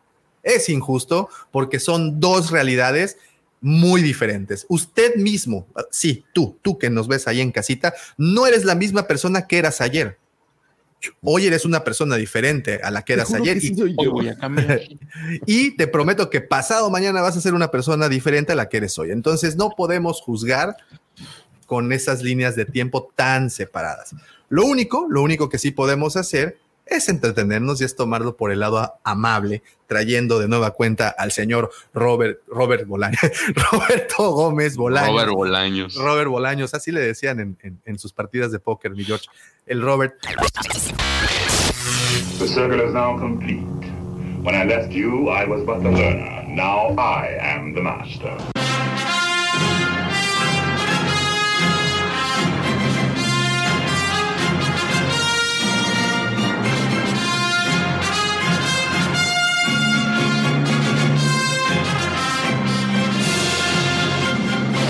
Muy bien, señores, pues fue un gustazazazazo, como es costumbre estar con ustedes otra mañana de sábado. Muchísimas gracias a los que estuvieron conectados desde temprano. Gracias por esos comentarios que enriquecen mucho, mucho, mucho el contenido de este subprograma hablando de Star Wars. Pero nada de esto hubiera sido posible sin la participación puntual, los comentarios picosos, los comentarios eh, polémicos, pero sobre todo interesantes, de mis queridos compañeros y amigos George, el profe que estuvo aquí presente. También un saludote y gran abrazo al buen Checo y a Pepito que no pudieron acompañarnos el día de hoy por cuestiones laborales. De todas formas, muchísimas gracias. También quiero agradecer a todos los miembros de socios del canal de la Cueva del Guampa. De verdad, muchísimas gracias por ese gran, gran apoyo. Pero nada de esto hubiera sido posible sin esa participación majestuosa, sin esa entrada triunfal de mi... Adelante. Perdóname que te corte la magia, pero ¿y dónde está Cristi? o sea, sí, sí. o, o sea, había una sección completa por. Hoy vine por eso. No iba a venir. Hoy me dice por qué. Hoy vine por eso. Mandaste a No Cristi está. a, a- otro lado, no le avisaste que Le quitó el teléfono, seguramente. El celular. George, es bajísimo. Nada más que Híjole. es bajísimo lo que hiciste, ¿eh? Pero bueno. Aquí está, miren. Perdóname, Davo, por interrumpirte, pero. Dice George, mira, aquí está el cargador. apagado. ¿Viste fin. cómo volteó George, güey? Así volteó con Sí, cara de. pero de miedo que le va a llover un. Ahorita vas a ver cómo va, va, va a volar algo por ahí. Señores, muchísimas gracias. Pero era en especial a mi querido amigo, mi hermano, mi vecino, arroba Lucifavor. El, el lujo de Coruscant. Canto. Muchísimas gracias, joven Davomático. Gracias por habernos escuchado. Gracias a mis compañeros, mi querido George, mi querido profe, que lo perdimos por ahí. En, se, se cayó el profesor, no sé dónde quedó. Mi querido Pepe, mi querido Checo, donde sea que estén chambeando, pues les agradecemos mucho por siempre estar dándonos esos bonitos comentarios. Y tú, sí, tú, tú que estás del otro lado de esta pantalla, o del otro lado de este celular, o del otro lado de este podcast, te agradecemos infinitamente por tomarte el tiempo de escuchar todas nuestras a veces locuras, a veces tonterías, a veces cosas serias, pero bueno, pues por acompañarnos y no solo por escucharlas, por enriquecer todas nuestras opiniones, porque gracias a ustedes es que podemos seguir haciendo estos materiales. Siempre dicen, ¿no? Estos materiales de contenido de, calidad. Pues no sé si somos de calidad, pero lo hacemos con mucho cariño para todos ustedes. Y muchísimas gracias por estar aquí, por escucharnos, por comentarnos, por darnos ese like. Señores, no se olviden darnos ese like, por pasar a nuestras redes, por tomarse el tiempo, a nuestros queridos miembros. Les agradecemos de todo corazón el tomarse la molestia de estar aquí. Y pues solo resta agradecer a alguien más, ¿no?